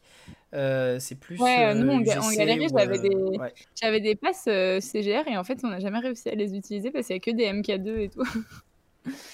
Euh, du coup, non, c'est pas les oreilles, Nico. Pardon. On revient euh, à notre Ascardamicte. Euh, c'est pas les oreilles qui sont Ascardamictes. Euh, Est-ce que les paupières peuvent être ascardamictes Oui, très Ah. précisément. C'est quand Très t'arrives pas à faire des clins d'œil, t'es ascardamicte. On dit que tes paupières sont En fait, ascardamictes. c'est un peu ça. En fait, on, on qualifie un regard d'Ascardamicte. C'est quelqu'un qui te regarde fixement sans battre des paupières. Ok, d'accord. Voilà. C'est le regard qui est Ascardamicte. voilà. Donc ascardamicte, euh, quand, quand on dit, euh, oh là là, c'est là, elle me regarde avec un, avec, ah, elle me regarde avec un regard ascardamicte. Avec un regard ascardamicte, c'est genre elle te fixe, euh, elle, euh, elle cligne pas des yeux. C'est vraiment le fait de ne pas cligner des paupières, de regarder quelqu'un fixement. Et du coup, quand on cligne des paupières, on regarde les gens de manière scardamicte. Ben, j'imagine, du coup. En fait, j'ai cherché, parce que du coup, comme dit Joël, c'est forcément un, un privatif. Mais alors, ce scardamicte, il y a un Y, donc je me dis ça doit être du grec, mais je, je n'arrive pas. Et j'ai cherché dans le dico, j'ai cherché un peu sur internet, je n'arrive pas à trouver l'é- l'étymologie de ce mot. Mais par contre, si tu veux, j'ai un deuxième mot dont j'ai l'étymologie et qui est super mignon. Eh ben, euh, avec plaisir. C'est le mot papinette. Papinette. Oui. Quelle angoisse. Ouais, Papinette. c'est clair, c'est flippant. Genre, Ascardamicte, c'est comme si je vous regardais comme ça c'est super. Euh, Je vais faire ça à mes élèves pour qu'ils se testent. J'étais en train de, de, euh, de juste chercher le nom d'un acteur euh, qui euh, n'a pas cligné des yeux depuis je sais pas combien d'années dans tous ses plans qu'il a au cinéma. Et j'ai Ah, mangé son nom. J'ai mangé son nom, c'est un acteur connu en plus euh, et c'est Michael Caine. Non, mais tu, tu te moques de moi, je- Joël? C'est c'est vraiment le verbe scardamusso qui veut dire cligner des yeux? Ou tu te moques de moi Non, Moi, Scardamusso, c'est quand un, un- un écrivain de littérature française te regarde de manière scardamicte. Alors, Johan, tu Attends, peux pas répondre à une question dans le chat par non et oui en même temps. Je comprends rien de ce que tu me dis Et Du du, coup, donc, euh, euh, en- juste pour, euh, pour revenir sur ce que je disais, Michael Caine, qu'on a vu dans de nombreux films, euh, notamment dans Tenet euh, récemment, euh, Oui, dans euh, euh, beaucoup de films de Christopher Nolan. Euh, il joue dans les, dans les Batman, euh, il joue dans Insaisissable, c'est pas de Christopher Nolan, mais euh, il joue dedans. Et ben cet acteur ne cligne pas des yeux dans les plans. Euh, il le fait exprès Bah, parce qu'il dit que il c'est. a un euh, regard il a un regard ascardamicte. Exactement. Et du coup, le verbe scardamusso en grec veut dire cligner des yeux, donc euh, le- la langue grecque est une langue assez précise. Eh, C'est c'est Euh, plus rapide voilà. de dire cligner des yeux. hein. oui, Ah, clair. attention, Red est en avance par rapport à tout- toute l'équipe. Oh Papinette, je pars sur un mot qui a un rapport avec les jambes et un rapport avec les pattes. Euh, non, la papinette, euh, c'est un, c'est un C'est un objet. C'est un objet. La papinette, c'est un objet. Est-ce que euh, est-ce qu'il y a des choses qui sont pinettes ou pas? Non. Non, d'accord. Donc c'est un objet, la papinette. Genre, on peut me dire, est-ce que ça tient dans une main une papinette? Oui, oui, oui. Ah, on peut en avoir plusieurs. C'est que ça peut être courant. Oui, oui, tu peux tenir plusieurs papinettes. euh, de... Ah ouais. On en a, on en a chez, chez nous généralement des papinettes ou Ah pas ouais, ouais, ouais. Je pense que tout le monde en a chez, chez, chez lui. Genre là, après l'émission, je vais pouvoir aller chercher ma papinette. oui, complètement. C'est un, un ustensile de cuisine, en effet, euh, Joanne. Un ustensile de cuisine en inox, Non, en bois. c'est pas- Après, la papinette peut être en bois, genre une papinette traditionnelle, tu vois.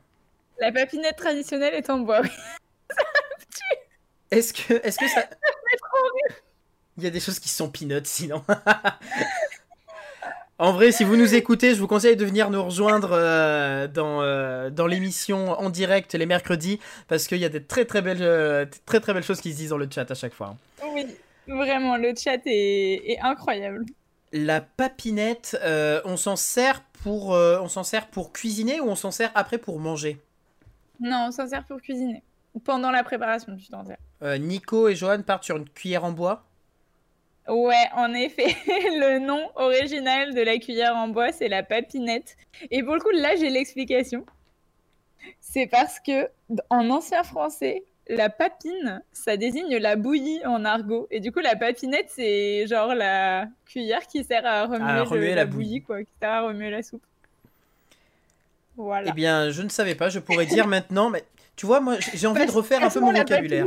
Voilà, moi, maintenant, je ne dirais plus cuillère en bois, qui est un peu euh, condescendant. Je dirais, tiens, mais où est donc la papinette? Passe-moi la papinette avec ton regard ascadarmier. Non, j'arrive pas. Ascardamique. Ascar d'Amicte. Et tu sais j'ai dû m'entraîner. Il est compliqué ce mot. Ah non, mais c'est pas évident, mais j'aime bien cette, euh, cette petite chronique de fin, là, le mot de la fin qui permet moi d'apprendre euh, des mots et d'enrichir son vocabulaire. Prends toujours beaucoup de plaisir. euh. Je m'en souviendrai pas la semaine prochaine de papinette, hein, mais euh, je vais essayer en tout cas. Tu te souviens pas de Amphigorique et de Dandinette de la semaine dernière? Dandinette, je l'avais oublié, mais en figurique, je m'en souviens. Amphigorique, enfin. Papinette-moi la tronche. Papinette-moi la tronche, ah là là. Et Ouais, ben, je pense que ça va être le mot de la fin. hein. Mais c'est, euh, c'est, c'est dis donc, c'est fait pour. Euh, en tout cas, bah, je pense que, euh, je pense qu'on va effectivement pouvoir se quitter sur ça. Vous aurez euh, comme euh, plein, plein de nouveaux mots à dire dans vos, dans vos repas de famille tout au long de la semaine. Et si vous voulez d'autres mots, il bah, faudra revenir la semaine prochaine pour euh, revoir euh, une nouvelle émission en direct sur Twitch dès 21h sur twitch.tv slash Andreas Montero. On est aussi disponible sur les réseaux sociaux à l'arrobase culturellement votre direct et vous pouvez retrouver euh, ces nouveautés pour la saison 2, les podcasts audio des émissions, l'intégralité des émissions sur Deezer et Spotify en allant chercher sur culturellement vôtre. On a les liens sur nos réseaux sociaux donc n'hésitez pas. Merci à tous dans le chat pour cette émission qui était encore euh, une grande émission. Merci à Pilou qui nous a quittés parce qu'il est parti euh, euh, voir comment se portait le raisin et merci à toi Emma. Ben, merci à vous, merci le chat, c'était super cool. Et vraiment, la semaine prochaine, on a une invitée super cool qui va venir nous parler, donc euh, nous parler de son métier. Donc euh, soyez là, ça, veut, ça va vous intéresser. On vous le dévoilera lundi matin sur nos réseaux sociaux. Découvrez notre invité de la semaine prochaine. Euh, N'hésitez pas à nous suivre. Merci encore à tous. Et bah, consommez de la culture parce que c'est important et consommez-en sans modération. Ciao, ciao. Retrouvez toutes les émissions en podcast sur Deezer et Spotify. Culturellement vôtre, tous les mercredis de 21h à 22h30 en direct sur Twitch. N'hésitez pas à nous suivre sur Facebook et Instagram pour ne manquer aucune actu. Abonne-toi. Brrra